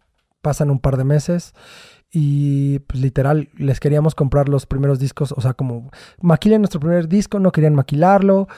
Y fue como, güey, ¿qué hacemos? Fuimos y pedimos nuestra carta de retiro. Y nos la dieron, no nos pusieron ni un pero. ¿Ah, sí? Porque ya ves que de repente que nada, que Sony, que no Te quiere. ponen pedos o peros cuando debes dinero, pero nosotros no debíamos dinero. Y ellos tampoco iban a hacer nada por nosotros. Y tampoco había nada que perder porque como no le habían dado promoción al 120, pues el disco estaba ahí, pero no estaba vendiendo. Entonces era como, sí, ya hácelas, güey. Y también éramos muy castrosos, güey. O sea, yo me paraba en las oficinas de Sony a que con la gente de redes sociales, a ver, güey, vamos a, a organizar el Facebook, güey. Vamos a organizar, o sea, yo me metía a chingarlos, güey. Y, Eric también. Entonces, yo creo que eso fue lo que dijeron, güey, estos güeyes ya no están vendiendo discos ahorita como que represente un número que, que necesitamos. O sea, van a seguir vendiendo discos si no están aquí. Entonces, dale su carta de retiro. Y ya no la dieron. Una hojita que dice que ya no estamos en Sony. Y así fue como nos la que nos impulsó a hacer nuestra disquera, que estuvo, que repito, esa disquera la hicimos simplemente por necesidad, no por gusto ni por nada. Hacemos nuestros shows porque no hemos tenido la suerte de que alguien llegue y nos diga, ah, yo quiero hacer sus shows. No, güey, los hacemos porque es la única manera de que nosotros sigamos haciendo lo que nos gusta. Nos gusta tener el control ya de todo porque cuando no lo tuvimos, pasaron cosas que no nos gustaban. Y cuando te piden consejos, güey, las, las bandas que van empezando, güey, quiero hacer la música, quiero agarrar dinero, quiero Pues- vivir de esto. Pues yo creo, pienso que toda persona que tiene su banda de rock, pues la, la tirada es mínimo comer de eso. Sí, yo creo que el mejor consejo que les puedo dar a todas las bandas es, número uno, que cada quien con- reconozca sus aciertos eh, dentro de una banda, ¿no? Que reconozcan sus aciertos. ¿A qué voy? Aparte de músicos, ¿no? Aparte de músicos, cada quien tiene que tener un... Son una empresa y esta empresa es suya. Si ustedes no, se, no, no, no ven por ella, nadie más lo va a hacer como ustedes. Musicalmente, que cada quien tome clases, porque al final aprender es una tarea diaria, ¿no? Creer que ya lo sabes todo es el peor error. Si tú eres un bataco brutal, sigue tomando clases, aprendiendo de los más cabrones. Si eres de la guitarra, también. Vocalmente, toma clases. Eso te va a hacer mejor musicalmente y te va a dar más vocabulario para poder componer mejores cosas. Y a nivel industria, que cada quien tome un rol en la banda. Un administrador, alguien de marketing, que piensen en su banda como una empresa, porque eso es lo único que va a hacer que la gente los voltee a ver con esa se- seriedad, ¿no? Ah, ¿quieres shows? Tenemos la oficina de booking, que aunque tú seas, ¿no? Como cuando te pones, yo soy el gerente de la banda, de- en el correo, ¿no? Invéntate correos, ¿no? O sea, de booking, booking tal, pero eres tú, güey. Pero eso le va a dar seriedad a las cosas. soy el manager. sí, eh, déjese lo paso. Hola, ¿cómo está? A- ahora les voy a pasar a RH. Pero lo que voy es que sí se inventen una empresa, que hagan el organigrama de una empresa que se vea como que es algo grande. y el rol lo tengan entre ustedes y que si la banda como tal no genera dinero, vean alrededor de eso dónde están las oportunidades de negocio. Si tu banda no vende merchandising porque todavía no ha despegado, ¿cómo puedes hacer oportunidades de negocio en la música? Ok, haz tocadas. Si tu banda no llena, invita a otras bandas que llenen y tú métete ahí y haz negocio de esas entradas, pero tú te vas colando y vas teniendo los oídos de gente que no te quería ver ahí, ¿no? Empieza a vender merchandising, involúcrate en la industria, ¿no? Como renta de audio, renta de escenarios, si es que tu banda no está funcionando, a medida que este negocio empiece a sustentar tu música y empieza a conocer más gente, porque al final, como en todo, sí se trata de conocer, de ser, de, tener, dentro de las bandas siempre va a haber alguien que sea más social, ¿no? Entonces, sí hay que involucrarse y meterse, mandar mails. Los patrocinios de las marcas no llegan solos. Literal, nosotros le mandamos mails a todos, ¿no? Mándale, mándale, mándale. Y siempre funciona, y siempre llegan. Entonces, yo siempre he dicho que, o, creo que las oportunidades están en el cielo, ¿no? Así, pa, pa, pa, pa, pa. Y es como, si tú hoy tuvieras que contratar a alguien, vas a contratar al que ves que más cosas está haciendo, ¿no? Al que más le está echando ganas. Entonces, así funcionan las oportunidades. Las oportunidades caen del cielo al que más está haciendo, ¿no? Al que más preparado está. Entonces, siempre cuando me preguntan, es que cómo le hacen para los festivales o por qué o cómo es su fórmula, es estamos tratando de hacer todo el tiempo cosas tocando para que el día de mañana alguien que quiera hacer un show diga, ¿a quién traigo? Pues los Allison están tocando un chingo, o sea, los Allison. Entonces, literal mi consejo es organigrama, dedíquense a su instrumento, trabajen un chingo y bríndenle un chingo de tiempo. Es el, tema, es el tema de todas las bandas, güey, que no quieren invertir. Que está otro güey y que, eh, güey, no mames, güey. Van a las tocadas, güey. Y el cable, que lo tienes que Sí, agarras. tienen, tienen que invertir que en su instrumento. falsean y... Y, güey, te acabas de comprar unos lentes, una ropa, y ¿por qué no invertiste en otro bajo, güey? Sí, tienen que invertir en, en- en su instrumento. Yo pienso que es el, el tema de muchas bandas, va, de que se enojan que porque el güey se compró otra cosa que Yo creo que haber invertido en la banda y no lo hacen. Y también eh, una banda a veces te lleva a otra banda. O sea, que estés en una banda y empieces a salir y que veas que esa banda no funciona mucho, te hace conocer a otras bandas en otros escenarios y a otros músicos. Entonces, Cállate, Yo- güey, con otro. yo creo que también la, la- la música es una carrera de resistencia, ¿no? Las bandas más grandes tal vez no son grandes porque musicalmente lo sean, sino porque han aguantado vara, han aguantado los putazos. Tienes que tener piel gruesa, tienes que aguantar que la gente te diga que no le gusta lo que haces, tienes que ser muy terco también y también tratar de mejorar, ¿no? El 1% diario, ¿no? O sea, si hoy haces un, un, un, un, un pinche escáner de lo que haces en el día y dices, güey, el 1% de la mejora de lo que hice hoy para mañana seguramente va a hacer que al final del día o del año tengas un 360% más. Ah, Chingón. Ah, pues está muy chingón. Y se lo dice eh, Fear. Bueno, Fer. Te voy a decir Fer. Ah, huevo. ¿Cómo, de cómo te decían, güey? Omar, güey. No, güey. Una vez llegó No, uno- pero que el actor. no. Ah. Antes- hay que decirlo antes de que te lo vayan a decir, porque te lo van a decir en mi, en mi podcast. Ah, que, que de los apodos que me dicen, no, pues me dicen de todo. Me dicen Mario Bros, güey. Me dicen. Rafael. Rafael. Cuando me dejo la barba me dicen, es que la tengo bien canosa, güey. Ya estoy viejo, güey. Entonces cuando me la dejo canosa me la dicen. No mames, de todo me dicen. Aparte, sí me gusta, sí me gusta que me digan de todas De formas. todas formas, Mario Bros. Mario Bros me mama. Ah, está chido. Bueno, hermano, pues ahora sí que ya finalizamos. ¿Algo que quieras añadir? Nada, muchas gracias a ti, gracias. Ojalá que, le- que esto que hablamos le sirva a alguien. Y si Créeme no, que sí. Si no, no pasa nada. Y pues nada, que sea la primera visita de muchas. ah, y si no grabamos, no pasa nada, pero hay que vernos más. No, claro que sí. Ahí luego nos invitan a una tocada de Allison cuando toquen. Más en Mexicali, ¿eh? A huevo, sí, te voy a invitar. Sale. Bueno, gente, pues ya lo tienen aquí a nuestro amigo. Y pues vayan a escuchar a la banda Allison y dejen su like a este video. Y nos vemos. Adiós.